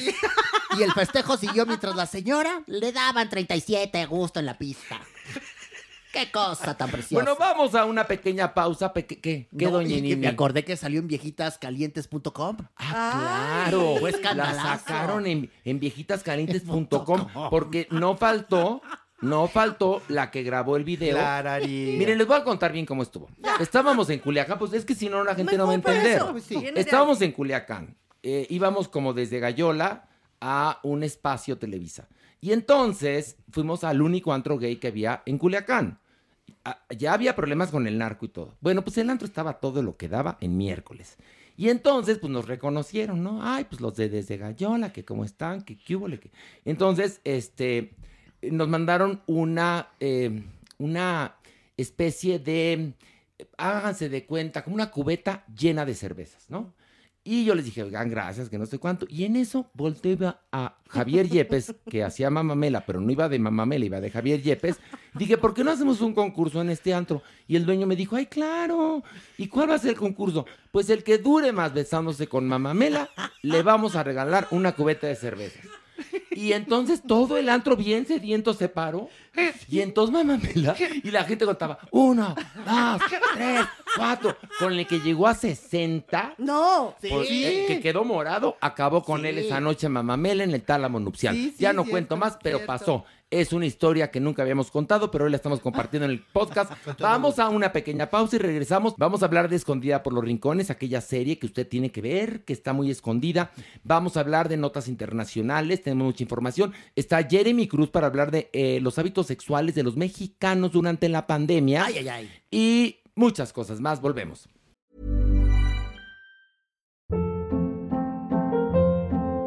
Hold up. What was that? Boring. No flavor. That was as bad as those leftovers you ate all week. Kiki Palmer here, and it's time to say hello to something fresh and guilt-free. Hello Fresh. Jazz up dinner with pecan-crusted chicken or garlic butter shrimp scampi. Now that's music to my mouth. Hello Fresh. Let's get this dinner party started. Discover all the delicious possibilities at hellofresh.com.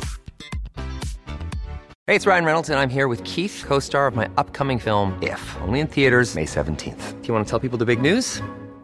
All right, I'll do it. Sign up now and you'll get unlimited for $15 a month in six months of Paramount Plus Essential Plan on us. Mintmobile.com slash switch. Upfront payment of $45 equivalent to $15 per month. Unlimited over 40 gigabytes per month. Face lower speeds. Videos at 480p. Active Mint customers by 531.24 get six months of Paramount Plus Essential Plan. Auto renews after six months. Offer ends May 31st, 2024. Separate Paramount Plus registration required. Terms and conditions apply if rated PG. Many of us have those stubborn pounds that seem impossible to lose, no matter how good we eat or how hard we work out. My solution is PlushCare. PlushCare is a leading telehealth provider with doctors who are there for you day and night to partner with you in your weight loss journey. They can prescribe FDA-approved weight loss medications like Wagovi and Zepbound for those who qualify. Plus, they accept most insurance plans. To get started, visit plushcare.com slash weight loss. That's plushcare.com slash weight loss.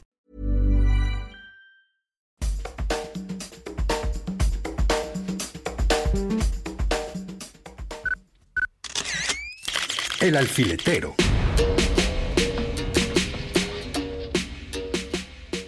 Y ya estamos de rezo aquí en Parándula 021 y está de vuelta aquí Alejandro Broff para hablarnos de este asunto que se llama fast fashion. Vamos a explicarle a la gente porque es muy importante que sepan. Sí. Porque muchos la consumimos y a veces no sabemos qué es fast fashion.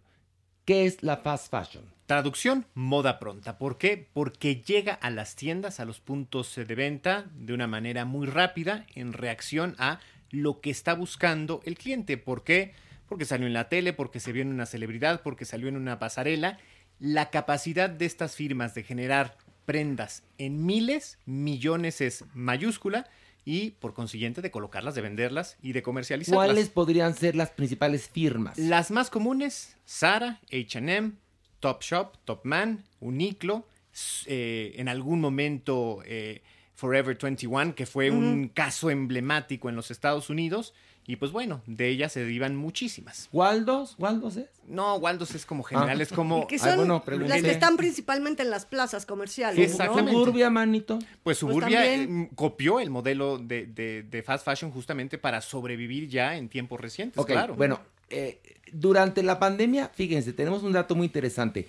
¿Estas mas- marcas perdieron o ganaron dinero? Ganaron. ¿Qué pasaba? Que bueno, cuando llegó la pandemia, el confinamiento, todo el mundo juró que la industria de la moda iba a ser una de las más afectadas. Solo en abril del 2020 las ventas del sector cayeron 79%. Todo el mundo en su casa, en home office, sin necesidad de vestirse, era natural.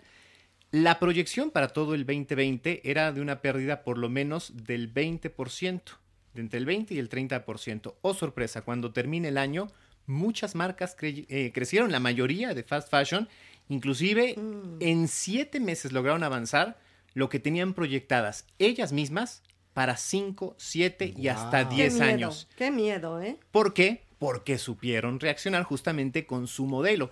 Inclusive se desprendió un eh, nuevo eh, título, vamos a llamarle así, dentro de las marcas de fast fashion, que es la ultra fast fashion. ¿Cómo se, eh, ¿Cómo se caracterizan o qué las distingue? Es que están moviéndose en las redes sociales particularmente. Ok, entonces la gente en la pandemia en su casa se dedicaba a comprar. Justo. Y entonces estas marcas que en un escenario, este, digamos, del 1980, por ejemplo, que no existía el internet y este tipo de compras, pues hubieran perdido todo. Totalmente. Como muchos otros negocios quebraron, ¿no? Exactamente. Entonces, las marcas de fast fashion triunfaron porque la gente en su casa, pues empezaba a comprar. Exacto. Porque además en las redes sociales ya ves cómo nos tratan. Entonces, tú te metiste un día, por ejemplo, a ver las sandalias azules. Te taguean. Exactamente. Y entonces te empiezan a atormentar y ese tormento entra a tu subconsciente, a tu inconsciente y entonces tienes la necesidad compulsiva de adquirir ese Y más producto. en los chavos, ¿no? Yo creo, porque ya, o sea, yo que ya estoy mayorcita, yo que soy de la momisa, mi vida dorada, este, sí tuve la reflexión y sí lo he logrado. Yo no he comprado casi nada, nada, nada de ropa, ni zapatos, ni, ah, ni accesorios, porque también los accesorios entran en esta pandemia, pero los chavos son carnada Y, facilísima, y es ¿no? que sabes que también, Maniwis, las aplicaciones son cada vez más amigables y mucho más fácil. Con un solo clic ya lo tienes. No, y espérate, y el algoritmo Claro. te empieza a detectar, dice, a la Maniwis le gusta comprar zapatitos de meter hombres a su casa, ¿no? Y entonces, pues te empiezan a, a mandar que tus Windies, ¿no? Tu publicidad de Windies. Tus crayons. Tus crayons. Tu, tu, ¿cómo, ¿Cómo se llama esta tienda que vende pura porquería, pero muy barata? Misino, Michino, mi, ¿cómo se llama? Miniso. Miniso. Miniso. Miniso, iba a decir yo. Mizuno, Puras cosas que no necesitas, pero que cuando las ves, las quieres comprar. Esa también es como una especie de fast fashion, Por ¿no? supuesto, Bueno, claro. Pero entonces, con el algoritmo, te taguean y, y ¿qué pasaba con esta gente en la pandemia o qué pasa? Están en el celular todo el día, entonces te están atormentando. Ahora, el ojo, aquí viene el problema, señores. Pedicure. El pedicure. Este tipo de ropa es peligrosa. Usted dirá, pero ¿por qué si ni me mata, ni me enferma, ni me Pues nada? sí, A todo ver, eso sí. Alejandro. La industria de la moda es el responsable del 4% de los gases de efecto invernadero y es el 20% del gasto eh, total de agua en el mundo. Es la industria más eh, contaminante hacia el agua y que más la consume en los procesos de lavado. Entonces, ¿qué pasa? Hay una contradicción aquí. Esta generación Z, los centennials que aparentemente son conscientes, que eran diferentes a los millennials, que querían un medio ambiente, que querían marcas comprometidas y todo, No, son no, quienes están espérate, que- cautivos Que comprando. te comen orgánico. Exactamente. Que te andan en bicicleta, ¿no? Gluten free. Gluten free, todo free, etcétera. Pero, ¿qué crees? Consumen esta ropa. Pero tal vez no lo saben. A ver, un momento, aquí yo voy a, voy a poner algo sobre la mesa. Esto que estamos analizando ahorita, tal vez un chavito en ese momento, ¿no? Que puede ser orgánico y viva el ambiente y todo, no sabe lo que estamos diciendo en este momento, que produce ese nivel de contaminación y que hay una explotación obrera obviamente altísima. Tal vez no lo saben y ahorita creo que puede caerle el 20 a muchas personas. A ver, pero hay una cosa. Si van por la vida, y no estoy juzgando a nadie en específico, pero diciendo, ok, ando en bicicleta porque contamina un automóvil, padrísimo. Camino porque prefiero eso a contaminar. Como orgánico, soy vegano porque no quiero que los animales sufran, etcétera. Pues hay que informarse un poquito más y darse cuenta que, a ver, ¿cuáles son los grandes pecados de la fast fashion? La contaminación. ¿Sí? El, eh, la venta innecesaria, este uso pecunario de la, de la ropa, es decir, comprar por comprar. Porque además la usas dos veces, ¿no? Exactamente, es justamente y este... la este- explotación laboral. Exacto, en Hay condiciones explotación infantil, Pilar. Sí, yo lo sé, en los niños. barcos, porque aparte acuérdate que son territorios internacionales y que no pagan impuestos y hay muchos barcos que se dedican ahí a la confección de este tipo de prendas. Todas estas tragedias que hemos visto en Bangladesh de eh, talleres de costura que colapsan en donde mueren cientos y cientos de mujeres, algunos niños que tenían ahí días, semanas enteras trabajando haciendo justamente Ahora, yo pregunto, ahora, vamos, vamos a jugar a abogado del diablo.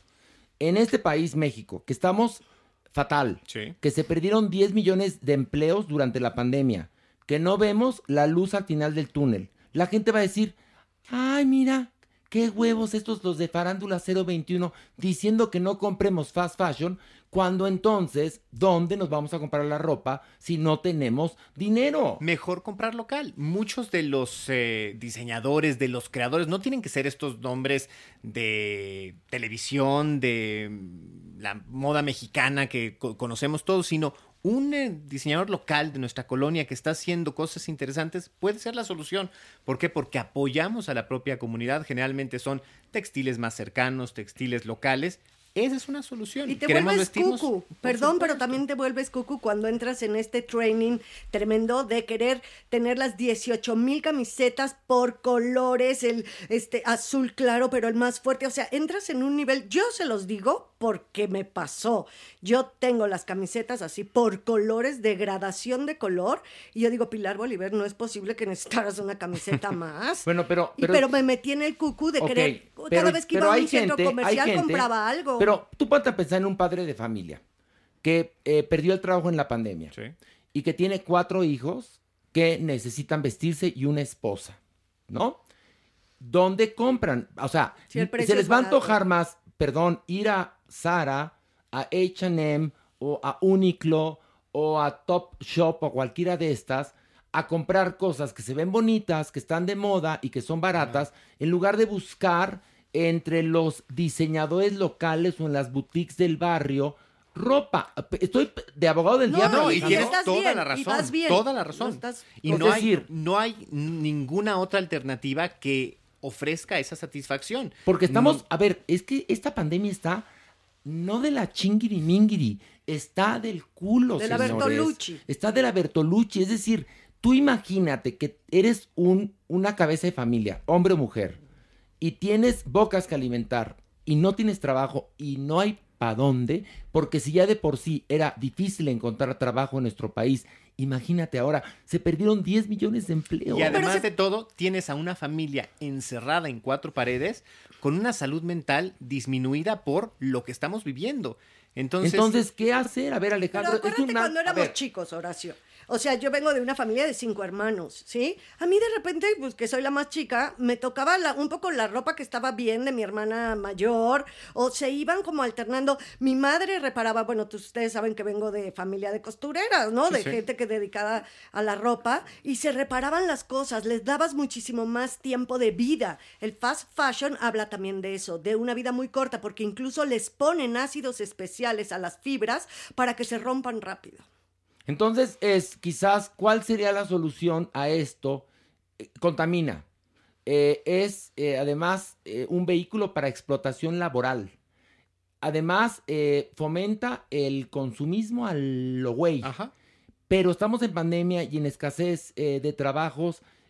¿Qué ser- ¿Cuál sería la solución, Alejandro? ¡Danos luz! Quizás la primera pregunta, ¿realmente lo necesito? Sí, muy bien, muy bien. ¿O no? Sí, claro. Y a partir de ahí, hacer una compra inteligente, buscar el mejor precio, eh, la mejor relación calidad. Yo, yo tengo la solución, una solución. A ver. Circular nuestra ropa. Sí lo hago. Yo sí Circular lo hago. nuestra ropa. Yo lo hago constantemente. Yo, a mí no me gusta tener el closet lleno. Ya bastante tiempo estuve en el closet. No, no es cierto. No Pero me, bastante que te gusta comprar, Horacio me, me gusta comprar. Es uno de mis Ropa grandes es placeres. de tus grandes Sí, pero, pero yo la uso constantemente porque estoy en la televisión utilizándola, pero una prenda que yo no usé durante un año, la circulo. Es decir, creo que el circular la ropa es una buena idea. El realmente, eh, como dice Alejandro, reflexionar, lo necesito, ¿no? Y también, pues, cuidar nuestro dinero porque estamos en pandemia. Hay una dinámica nueva, interesantísima, que un grupo de amigos o amigas se reúnen, se quedan de ver un sábado, organizan entre todos un brunch, un desayuno, una comida, cada quien lleva algo, pero además lleva unas prendas en buen estado de las que pudiera hacerse un segundo uso. Entonces las dejan en una especie de aparador de mesa, del buffet, lo que quieran, y cada quien toma un papelito. Primero pasas tú y escoges, te pruebas, quién sabe qué, y así Yo le lo he van. hecho, ¿eh? Es genial, me parece una manera de darle una, una vuelta al guardarropa personal. Bueno, pues muy bien. Vamos a nuestra sección. Escondida por los rincones.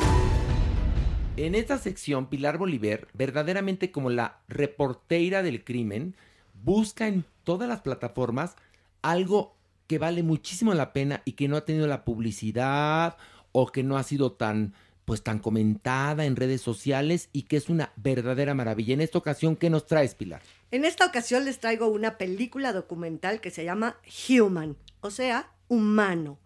Es una maravilla. ¿Qué es lo que vamos a ver? Vamos a ver cómo se intercalan entrevistas con personas de más de 65 países haciendo reflexiones sobre temas importantísimos como la vida, el amor, la muerte, la migración, los éxodos, eh, el sexo, la homofobia. Esto se intercala con unos pequeños clips de tomas aéreas de la Tierra, de diferentes lugares como el desierto del Sahara, los arrozales en Asia o de repente un mar enloquecido en China con una música fantástica. Es increíble, es de los mejores trabajos que yo he visto, es una reflexión y una disertación acerca del ser humano con las imágenes más bellas, lleno de fenotipos y genotipos de lo que somos los seres humanos. Y en este momento que estamos atravesando un momento tan difícil, donde si no bien conscientemente, pero sí inconscientemente, tenemos la sensación de la extinción de la especie, esto nos, nos vuelve a religar, a reconectar con lo que somos. Se llama Humano. Y Human esto, en YouTube. ok, en YouTube. Ajá. ¿Es un documental? Es una película documental Ok. y hay varias partes. Tiene parte 1, parte 2 y la parte que nada más es las imágenes con la música. O sea, de verdad, eh, véanlo, se van, a, se van a sentir felices. Es, es fuerte, pero al mismo tiempo es muy emocionante. Y está en YouTube, es gratuito, está Ok. abierto. No, pues es gratis. Muy bien. Oigan, y un aplauso a la supermana que ya llegó. ¡Bravo! Supermana, ¿cómo estás? Salvando el mundo. Ay, no sabes. He ido, venido, haciendo y todo, pero muy feliz de estar aquí en Farándula 021. Y hay una noticia muy buena. Resulta que la primera adopción eh, que se hizo en Farándula 021. ¡Roco! Este, pues, llegó a un final feliz. Sí. Es decir, el primer perrito que ofrecimos por parte de Salvando Huellitas Peludas, Rocco, encontró familia. Exacto. Bravo, bravo, Gracias bravo. a toda la gente que nos escucha. Y ya veníamos eh, desde Farándula 40 con todo este trabajo. Pero resulta que por alguna razón, auditivamente a la gente le llegamos más. Y entonces está permeando en las conciencias, me parece a mí. Y han habido muchos, muchos, muchos, muchos llamados a Salvando Huellitas Peludas para adopciones. Bueno, benditos a Dios y regresa al mundo del podcast. Ahora, el consejero sentimental. Sí, el que puede ayudarle a salvar su relación, su autoestima, sí, su matrimonio o lo que usted tenga y que le produzca ese placer que únicamente da el amor. Hoy en Parándula 021 regresa el doctor Villalove.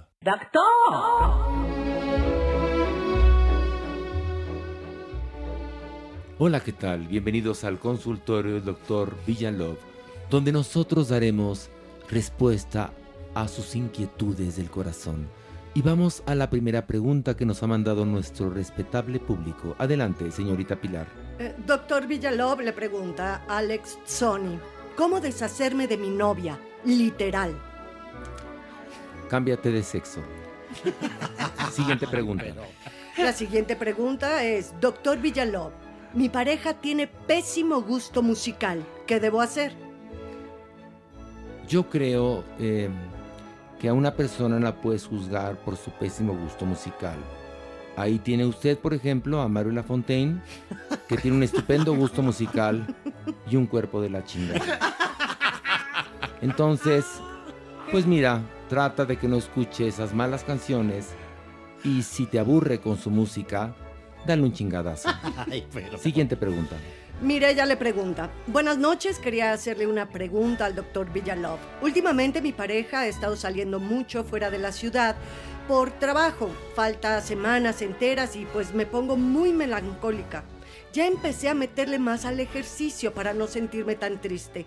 La pregunta es, ¿qué podría hacer para sobrellevar esta ausencia tan prolongada sin ponerme triste? Espero considere mi pregunta para el programa. Excelente día. Eh, ¿Cuál es el nombre de esta paciente? Mireya, doctor. Mireya. Mirella, Mirella, querida Mirella. ¿Cómo ha de engañarte tu pareja estando lejos de ti? Mirella, ha de ser terrible esa ausencia. ¿Y tú qué tienes para defenderte? Tus manos, Mirella, tus manos, sí. Aprovecha esos cinco deditos que tiene cada mano y juega con ellos.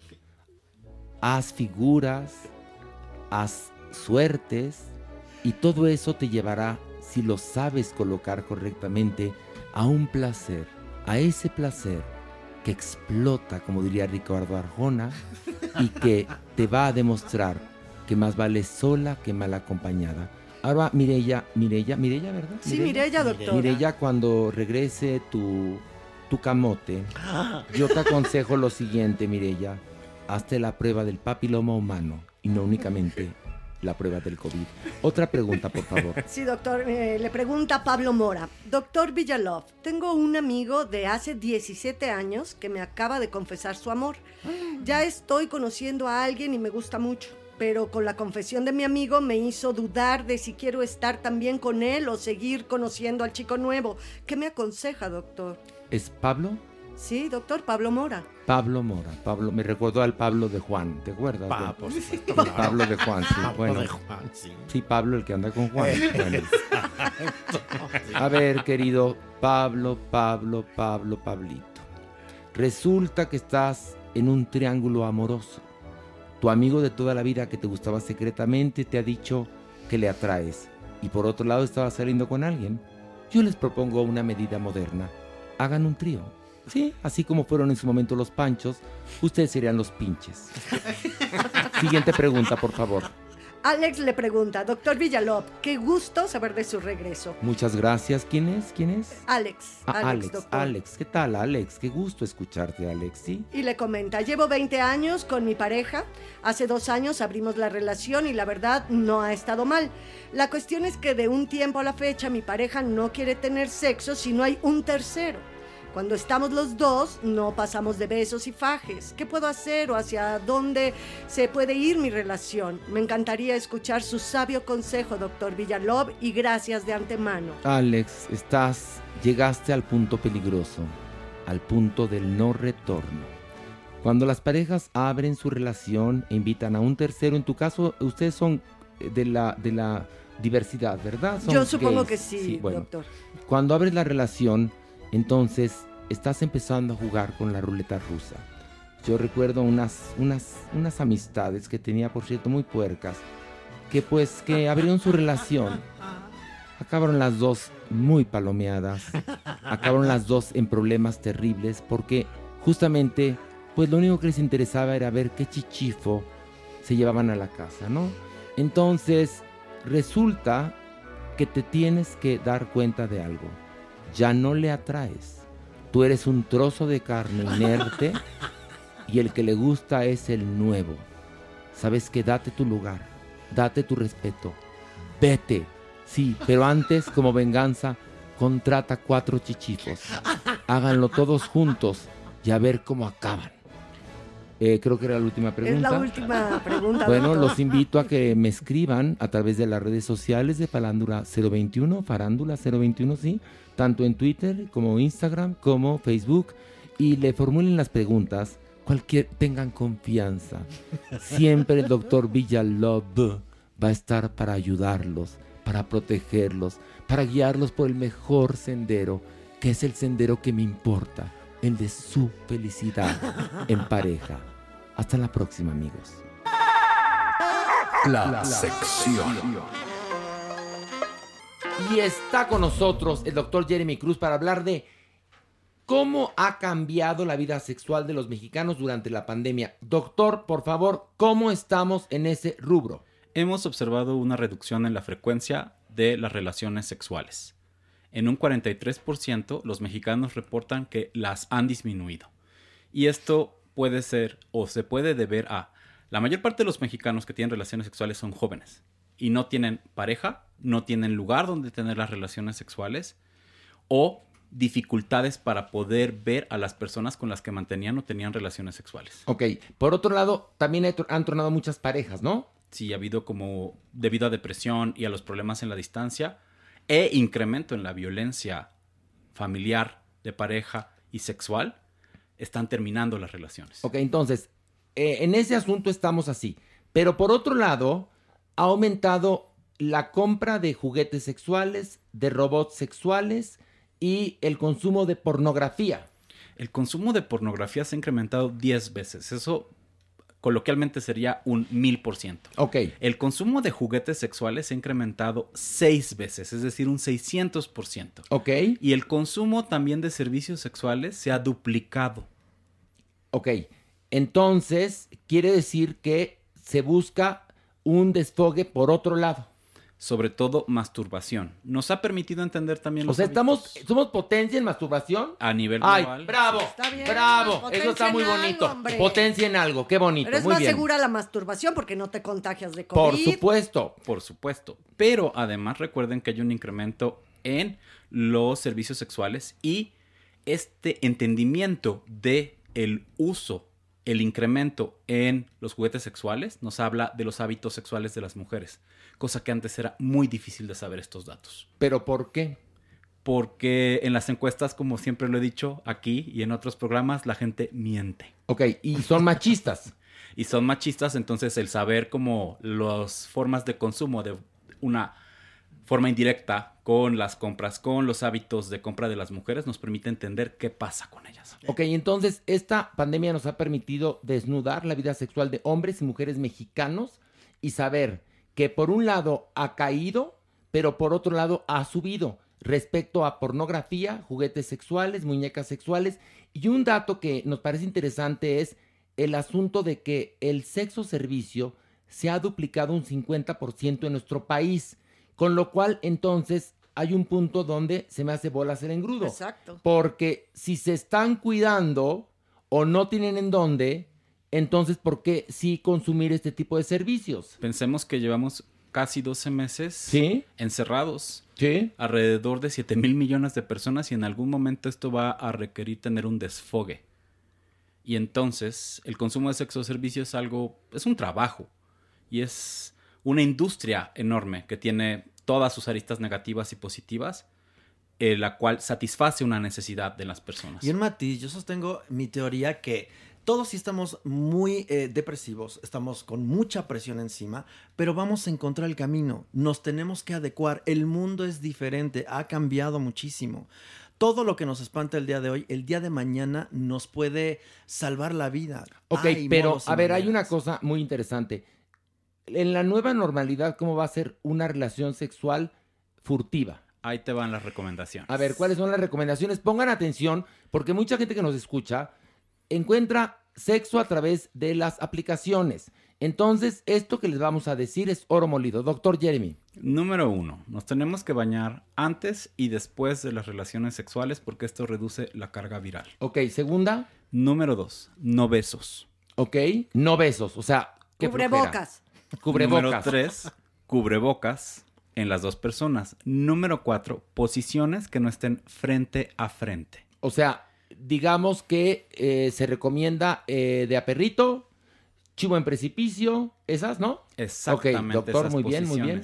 Posiciones. No hablemos de la cruz nipona porque esa sí está muy peligrosa. Luego, En algún momento vamos a tener que requerir solicitar pruebas como PCRs o pruebas diagnósticas para con quien vamos a buscar. pero eso no te va a garantizar, doctor, perdón que te lo diga, porque tú puedes hacerte la prueba, salir y contagiarte, pero punto. va Entonces- a reducir los riesgos. La única manera sería, te haces la prueba, te vas a tu casa, te metes 15 días, la otra persona también, y ahí te encuentras. Bueno, pero, pero a ver, 16avo. pero, a ver, pero no me escucharon. Hablé de encuentros furtivos. Es decir, hay una gran cantidad de gente que tiene vida sexual a partir de estos encuentros furtivos, más de los que ustedes piensan. Ahora, el- Estos se van a contagiar. Los encuentros furtivos sí hay que pensárselos. Ahorita este momento es caótico, pero después, yo repito, lo sostengo, vamos a encontrar el camino. No será el mismo porque ya no estamos en Lo que sí es que vamos a encontrar después de cuando pase la pandemia, el día que pase, y si es que pasa. Y eso sí es que pasa, sí. Y ya conscientes de la nueva normalidad, una sociedad muy histérica, ¿eh? Muy histérica que va a buscar desfogarse y que creo que va a haber más enfermedades, va a haber más contagios y va a haber más asuntos oscuros, doctor. Y no soy moralista, ¿eh? No, de hecho lo que dices tienes razón. Históricamente después de las pandemias hay grandes periodos de, de 5 a 10 años de desenfreno sexual y repuntes en la tasa de natalidad y la población. Pero si nos cuidamos, si nos prevenimos, podemos evitar las complicaciones negativas y más bien disfrutar de este desfogue como una nueva revolución Bueno, por lo pronto, lo único que nos queda es la masturbación. Así es. Manden, por favor, los temas que les gustaría que desarrolláramos aquí en Parándula 021 a nuestras redes sociales: Facebook, Instagram y Twitter, Parándula 021. Eh, a ver, este doctor, por favor, dé también su cuenta de Twitter para que le manden pues propuestas de temas o preguntas, lo que sea. Arroba Gemocruz en Twitter y en Instagram. Ok, perfecto. Vamos a nuestra adopción responsable. Nuestra adopción responsable. Y bueno, como cada semana, nosotros trabajamos mano a mano con Salvando a Huellitas Peludas, que es un refugio donde, pues, buscan encontrarle una mejor vida a animales en condición de calle. Y en esta ocasión, ¿a quién tenemos? A Chokis. Es un perro fantástico, atigrado, es una cruza pastor belga holandés. ¿Y qué crees? Mucha gente, en aras de no trabajar o buscar una manera, genera criaderos. ¿Y qué pasa? De repente cruzan papás, primos, hijos y se va deteriorando la raza en aras de encontrar la pura. ¿Y qué pasó? No, no, de, de entrada, los criaderos Sí, son deleznables. son deleznables, señores, porque en verdad entiendan que los animales son seres vivos, no cosas. Pero No, bueno, bueno. y los crímenes espantosos que cometen en contra de los animales en los criaderos Bueno, son un horror, ¿eh? Chokis, ¿qué crees? Él ¿Qué? desarrolló su patita con poquitos dedos y Claro. entonces a, a- a tirarlo y así fue que... O sea, lo tiraron. Ah, Lo fueron a rescatar de Salvando Agüitas Peludas porque, ¿qué crees? Este fantástico animal, porque además va a estar la imagen en nuestras redes sociales, la, la- la- la imagen de Chucky, es impactante, una estampa increíble. Pues el animal, así, poco menos que fuera a tirarlo. ¿Por Qué qué- desgraciadez. por qué? ¿Qué tenía en la patita? Porque en su patita derecha no desarrolló unos deditos. Luego entonces, ¿qué Hazme crees? favor, No es raza pura. No, bueno, no, no lo quieren comprar. Eco, y entonces, ¿qué crees? Pues no, no está Es gener- que- es generando que- gastos a, a No, sacrificarlo no, o tirarlo. No, no, es que en verdad los refugios, las pobres hembras, lo que no, pasan, las montas. las preñan cada tres ¿Sabes meses. tú? No, no, no. Las sujetan Sí. y en contra de la voluntad de los animales. Claro, las la- montan no, no, no, no, no. perros y perros y ya y, y además No, no, no, familiares. no, no, y es Y eso de una esto, raza pura es la cosa más absurda y estúpida que se puede. Problemas congénitos en estas razas son lo que hacen que los avienten a la calle y los sacrifiquen. Así es que, por favor, si está en usted la voluntad, este perrito tiene nueve meses, atigrado precioso y con un temperamento increíble. Ok, Chokis. está su imagen en todas nuestras redes sociales. Dese la oportunidad de tener en su vida un ángel de cuatro patas que más que usted le cambie la vida al perro, el perro le va a cambiar la vida a usted. Vamos a esto.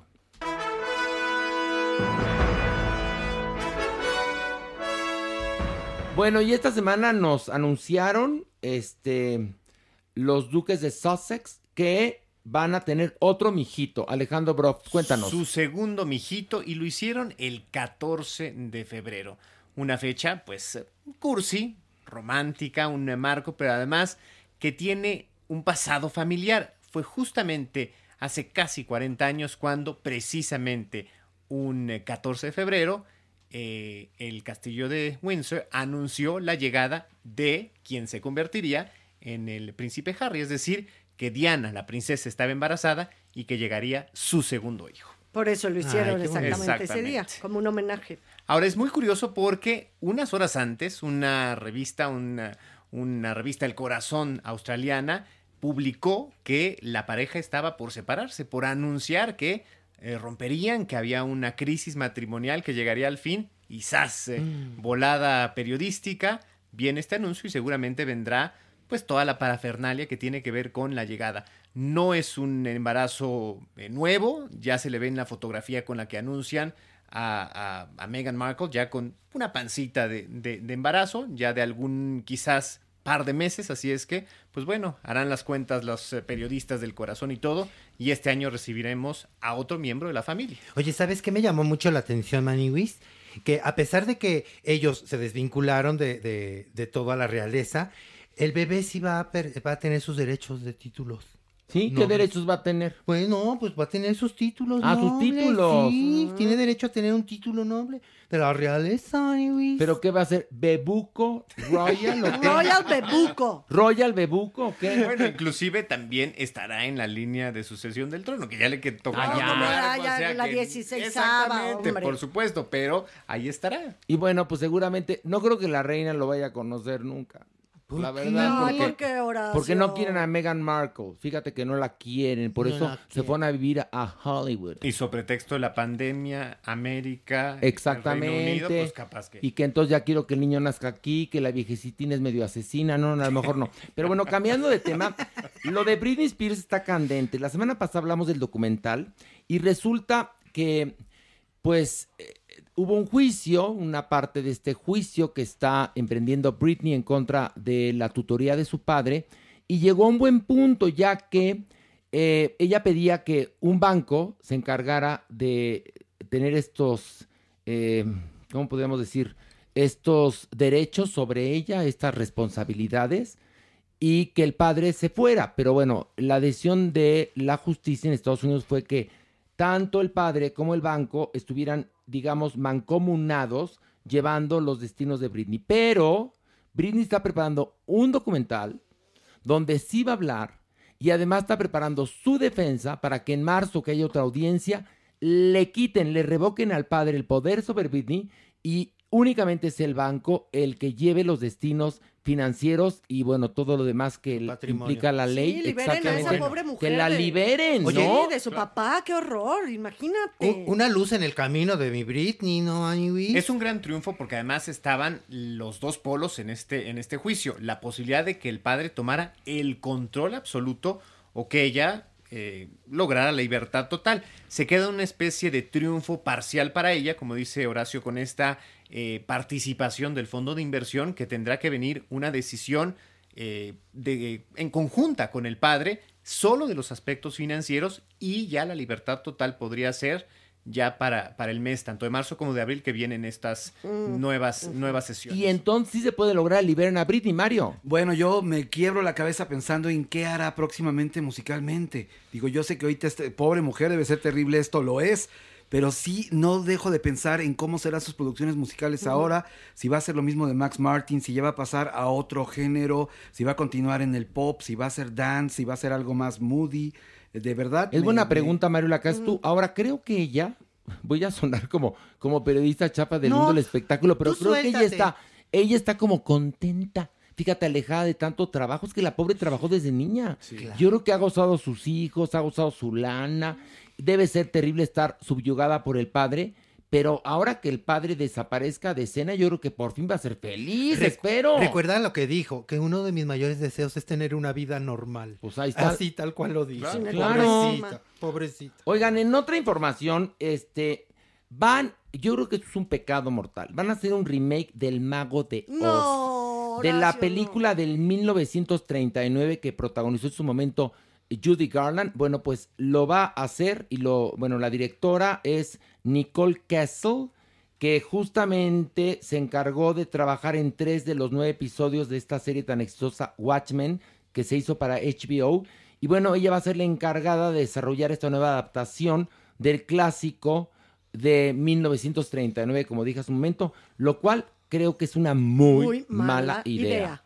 Las obras maestras no deben de tocarse. Recientemente vimos una versión espantosa de Rebeca de Alfred No, qué Hitchcock. horror, ¿te acuerdas? Bueno, la original, Rebeca de Alfred Hitchcock, es genial. El remake fue espantoso. Hizo Gus Van Sant un remake de Psicosis, de Alfred Hitchcock también, y la cagó. Es decir, las obras maestras no deben de tocarse. Y El Mago de Oz es una obra maestra. Déjenla como está. Ahora, yo pienso una cosa, si lo hacen a partir del cuento, ¿no? O sea que... Es tal cual, tal cual. ta- Sí. ta- es, la misma película Pero que... si es remake de a tiro, de tal cual con la película, A como ver, lo Pilar, que vimos de. Rebeca. No, no, Pilar, escúchame.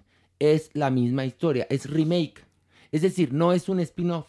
O sea, un spin-off es Wicked. No, no, no. Mm, no, no, entiendo, te estoy entiendo, explicando perfecto. que es la misma película. Es como si volvieran a filmar Casablanca. Yo pienso una cosa, si lo hacen a partir del cuento, ¿no? O sea, quinto, y no en la película nada más, o sea, no en la película, sino en el cuento que tiene aristas diferentes, podrían intentar hacer pero otra cosa. lo que van a hacer es un remake de la película de 1939. Eso lo entendí, Horacio. entonces- A lo que yo... ref- no, yo fue un comentario independientemente del remake. Cómo acercarte a los clásicos, no a partir de la película, sino a partir del número, del texto. Pero, pero te voy a decir una cosa. Si tú pones El Mago de Oz, la gente espera ver El Mago de Oz. Entonces, si salen con esa cosa de irse al numen de no sé qué que dices tú, pues ya es otra cosa y es peor todavía. ¿Quién sabe? Ahí yo sí tendría el no, beneficio no. de la duda, Horacio, porque podrías conceptualizar de una manera distinta este cuento. Pero es que te voy a platicar, hay una cantidad de Una del estética mago, diferente. Pero por más, o sea, es decir, este remake va a llevar las canciones y obviamente va a estar el fantasma de Judy Garland. Es que, o sea, es imposible. Vaya, vaya zapatillas rojas Yo estoy difíciles de totalmente en llenar. contra. Pues sí, es que- ¿qué? Que estoy en contra, obviamente, de que hagan un, de un Sí. clásico, una película así. Estoy diciendo que la única manera, la única herramienta, sería reconceptualizar el texto mismo, no la película. Yo creo que corren el riesgo de engolosinarse ahora con la nueva tecnología y meterle, ¿no? Meter Pero cosas claro que- es lo que van a Ay, hacer. Dios mío. Bueno, acuérdate, hay una, hay una versión de Charlie y la fábrica de chocolates que es artesanal con Gene Wilder y es preciosa. Después se engolosinaron, y eso que no es una obra maestra, se engolosinaron y hicieron una versión Tim Burton con Johnny, Johnny Depp, y quedó una porquería que era sobre re archi recontra ultra digitalizada la película y quedó un horror. Son. Entonces, estoy ahora sí que si a las pruebas me remito, creo que yo tengo razón. Es decir, los clásicos no deben de tocarse nunca. Bueno, ya, para no irte muy lejos. Cuna de Lobos, una telenovela así, ramplona. Hicieron un remake y ¿qué pasó? Bueno, mirada de mujer que lo Bueno, que lo hablamos al principio. rato. Mira de mujer no deberían de tocarla. Nada, ya la hicieron no. muy bien estos señores. Si quieren, cómprensela Argos y pásenla en Televisa. Pero no hagan esa estupidez. Pero bueno, damas y caballeros, vamos a esto. Inventadas y pozonas. Y en esta ocasión, ¿quién es la persona inventada y pozona? Nuestras inventadas y pozonas de esta semana son Alexis Ayala y Fernanda López Maniguis. ¿Por Porque qué? escogieron el 14 de febrero para anunciarnos que su matrimonio se acababa. ¿Y eso por qué las has inventadas y pozonas? ¿Cómo que por qué? ¿Para qué escogen el 14 de febrero, día tan hermoso del amor y la amistad, para anunciarnos eso, Maniguis? ¿Y lo hicieron en redes sociales? En redes sociales. Ah, no, pues ahí está. No, Eso sí. sí. Mira. Y aparte de pozonas, mamucones. ¿Por qué? Ay, sí, falta de Horacio, timing. por favor. Mira, ahí les va, ahí les va lo que, lo que pusieron en A sus ver, redes ¿qué sociales. pusieron? El amor de pareja entre Alexis y yo se transformó en una bonita amistad. O sea, dice ella. Dice ella y Ok. desde él lo, también lo puso idénco. Ok. Por eso desde ya hace algún tiempo hemos tomado la decisión de hacer nuestras vidas independientes como hombre y como mujer. Ay, qué ridículos. Pobrecitas, pobrecitas. Oye, ahí pasó lo que decía el doctor Jeremy Cruz. ¿Qué, qué crees? Se acabó la vida sexual. Yo Sí, creo que la- la- lo que la pandemia se llevó, ¿no? A mí me parece O sea, bien. que ya se querían como hermanos, pero no de leche. Exacto, ya se querían como hermanos, pero si ya lo habían decidido desde hace tiempo atrás, ¿pero qué el 14 de febrero, maniguis? Es de ser pozona. pozona. Claro. Sí, tienes sea, razón. favor. Sí, es de pozonas e Sí. inventadas. Tienes toda la razón. Maniwis, te felicito. Un aplauso para Maniwis. ¡Eh! ¡Bravo! Y bueno, llegó el momento de terminar, pero antes la frase de la semana. Mario, por favor, la frase de la semana. El sexo es la mayor broma de Dios sobre los seres humanos. Betty Davis. Pues yo me río de Janeiro. es fantástico. Ay, pues la verdad les digo una cosa, mis vidas Vero, adoradas. ¿qué? Aquí estoy, la verita dorada de mi corazón. ¿Qué opina de la frase Pues de que Betty la Davis? verdad yo sí creo que sí es cierto, porque yo cuando he tenido eso, lo que le llaman el sexo, siento mucha cosquilla en el pistache, mi vida dorada, y la verdad es que yo ya me voy porque quiero que me hagan reír. Ay, qué bonito. A ver, repite la frase de Betty Davis. El sexo es la mayor broma de Dios sobre los seres humanos. No, sí tenía razón esa señora. Pues no queda de otra más que divertirse, digo yo. Es decir, cuando te hagan una broma, ¿qué hace uno? Pues se lleva pesado, ¿no? Exactamente. Eso, mi Y doñinini. el que se lleva, se, aguanta. ¿Y, y tú, Maniguis, que mucha risa. Ay, ¿qué? pues sí me da risa. Oye, esto de, de que el sexo es una broma de Dios, a veces qué bromas tan pesadas, ¿no, maniguis? No, a mí ya La bromean. verdad. No, yo quiero que Dios me bromee, en serio. ¿Verdad? Sí, Por ya, eso por yo ya me favor. voy, mi. Y bueno, con estas bonitas palabras nos despedimos. Este fue el tercer episodio de Farándula 021. Recuerden, cada jueves un episodio nuevo, 10 de la mañana, hora del centro de México. Gracias. Adiós. Esto fue Farándula 021. Recuerda, un nuevo episodio cada jueves.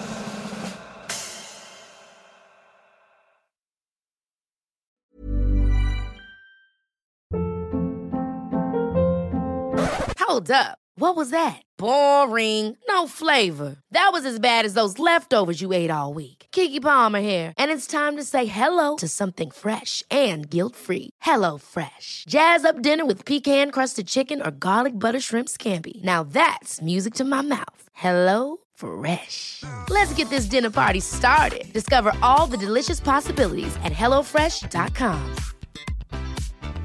Planning for your next trip?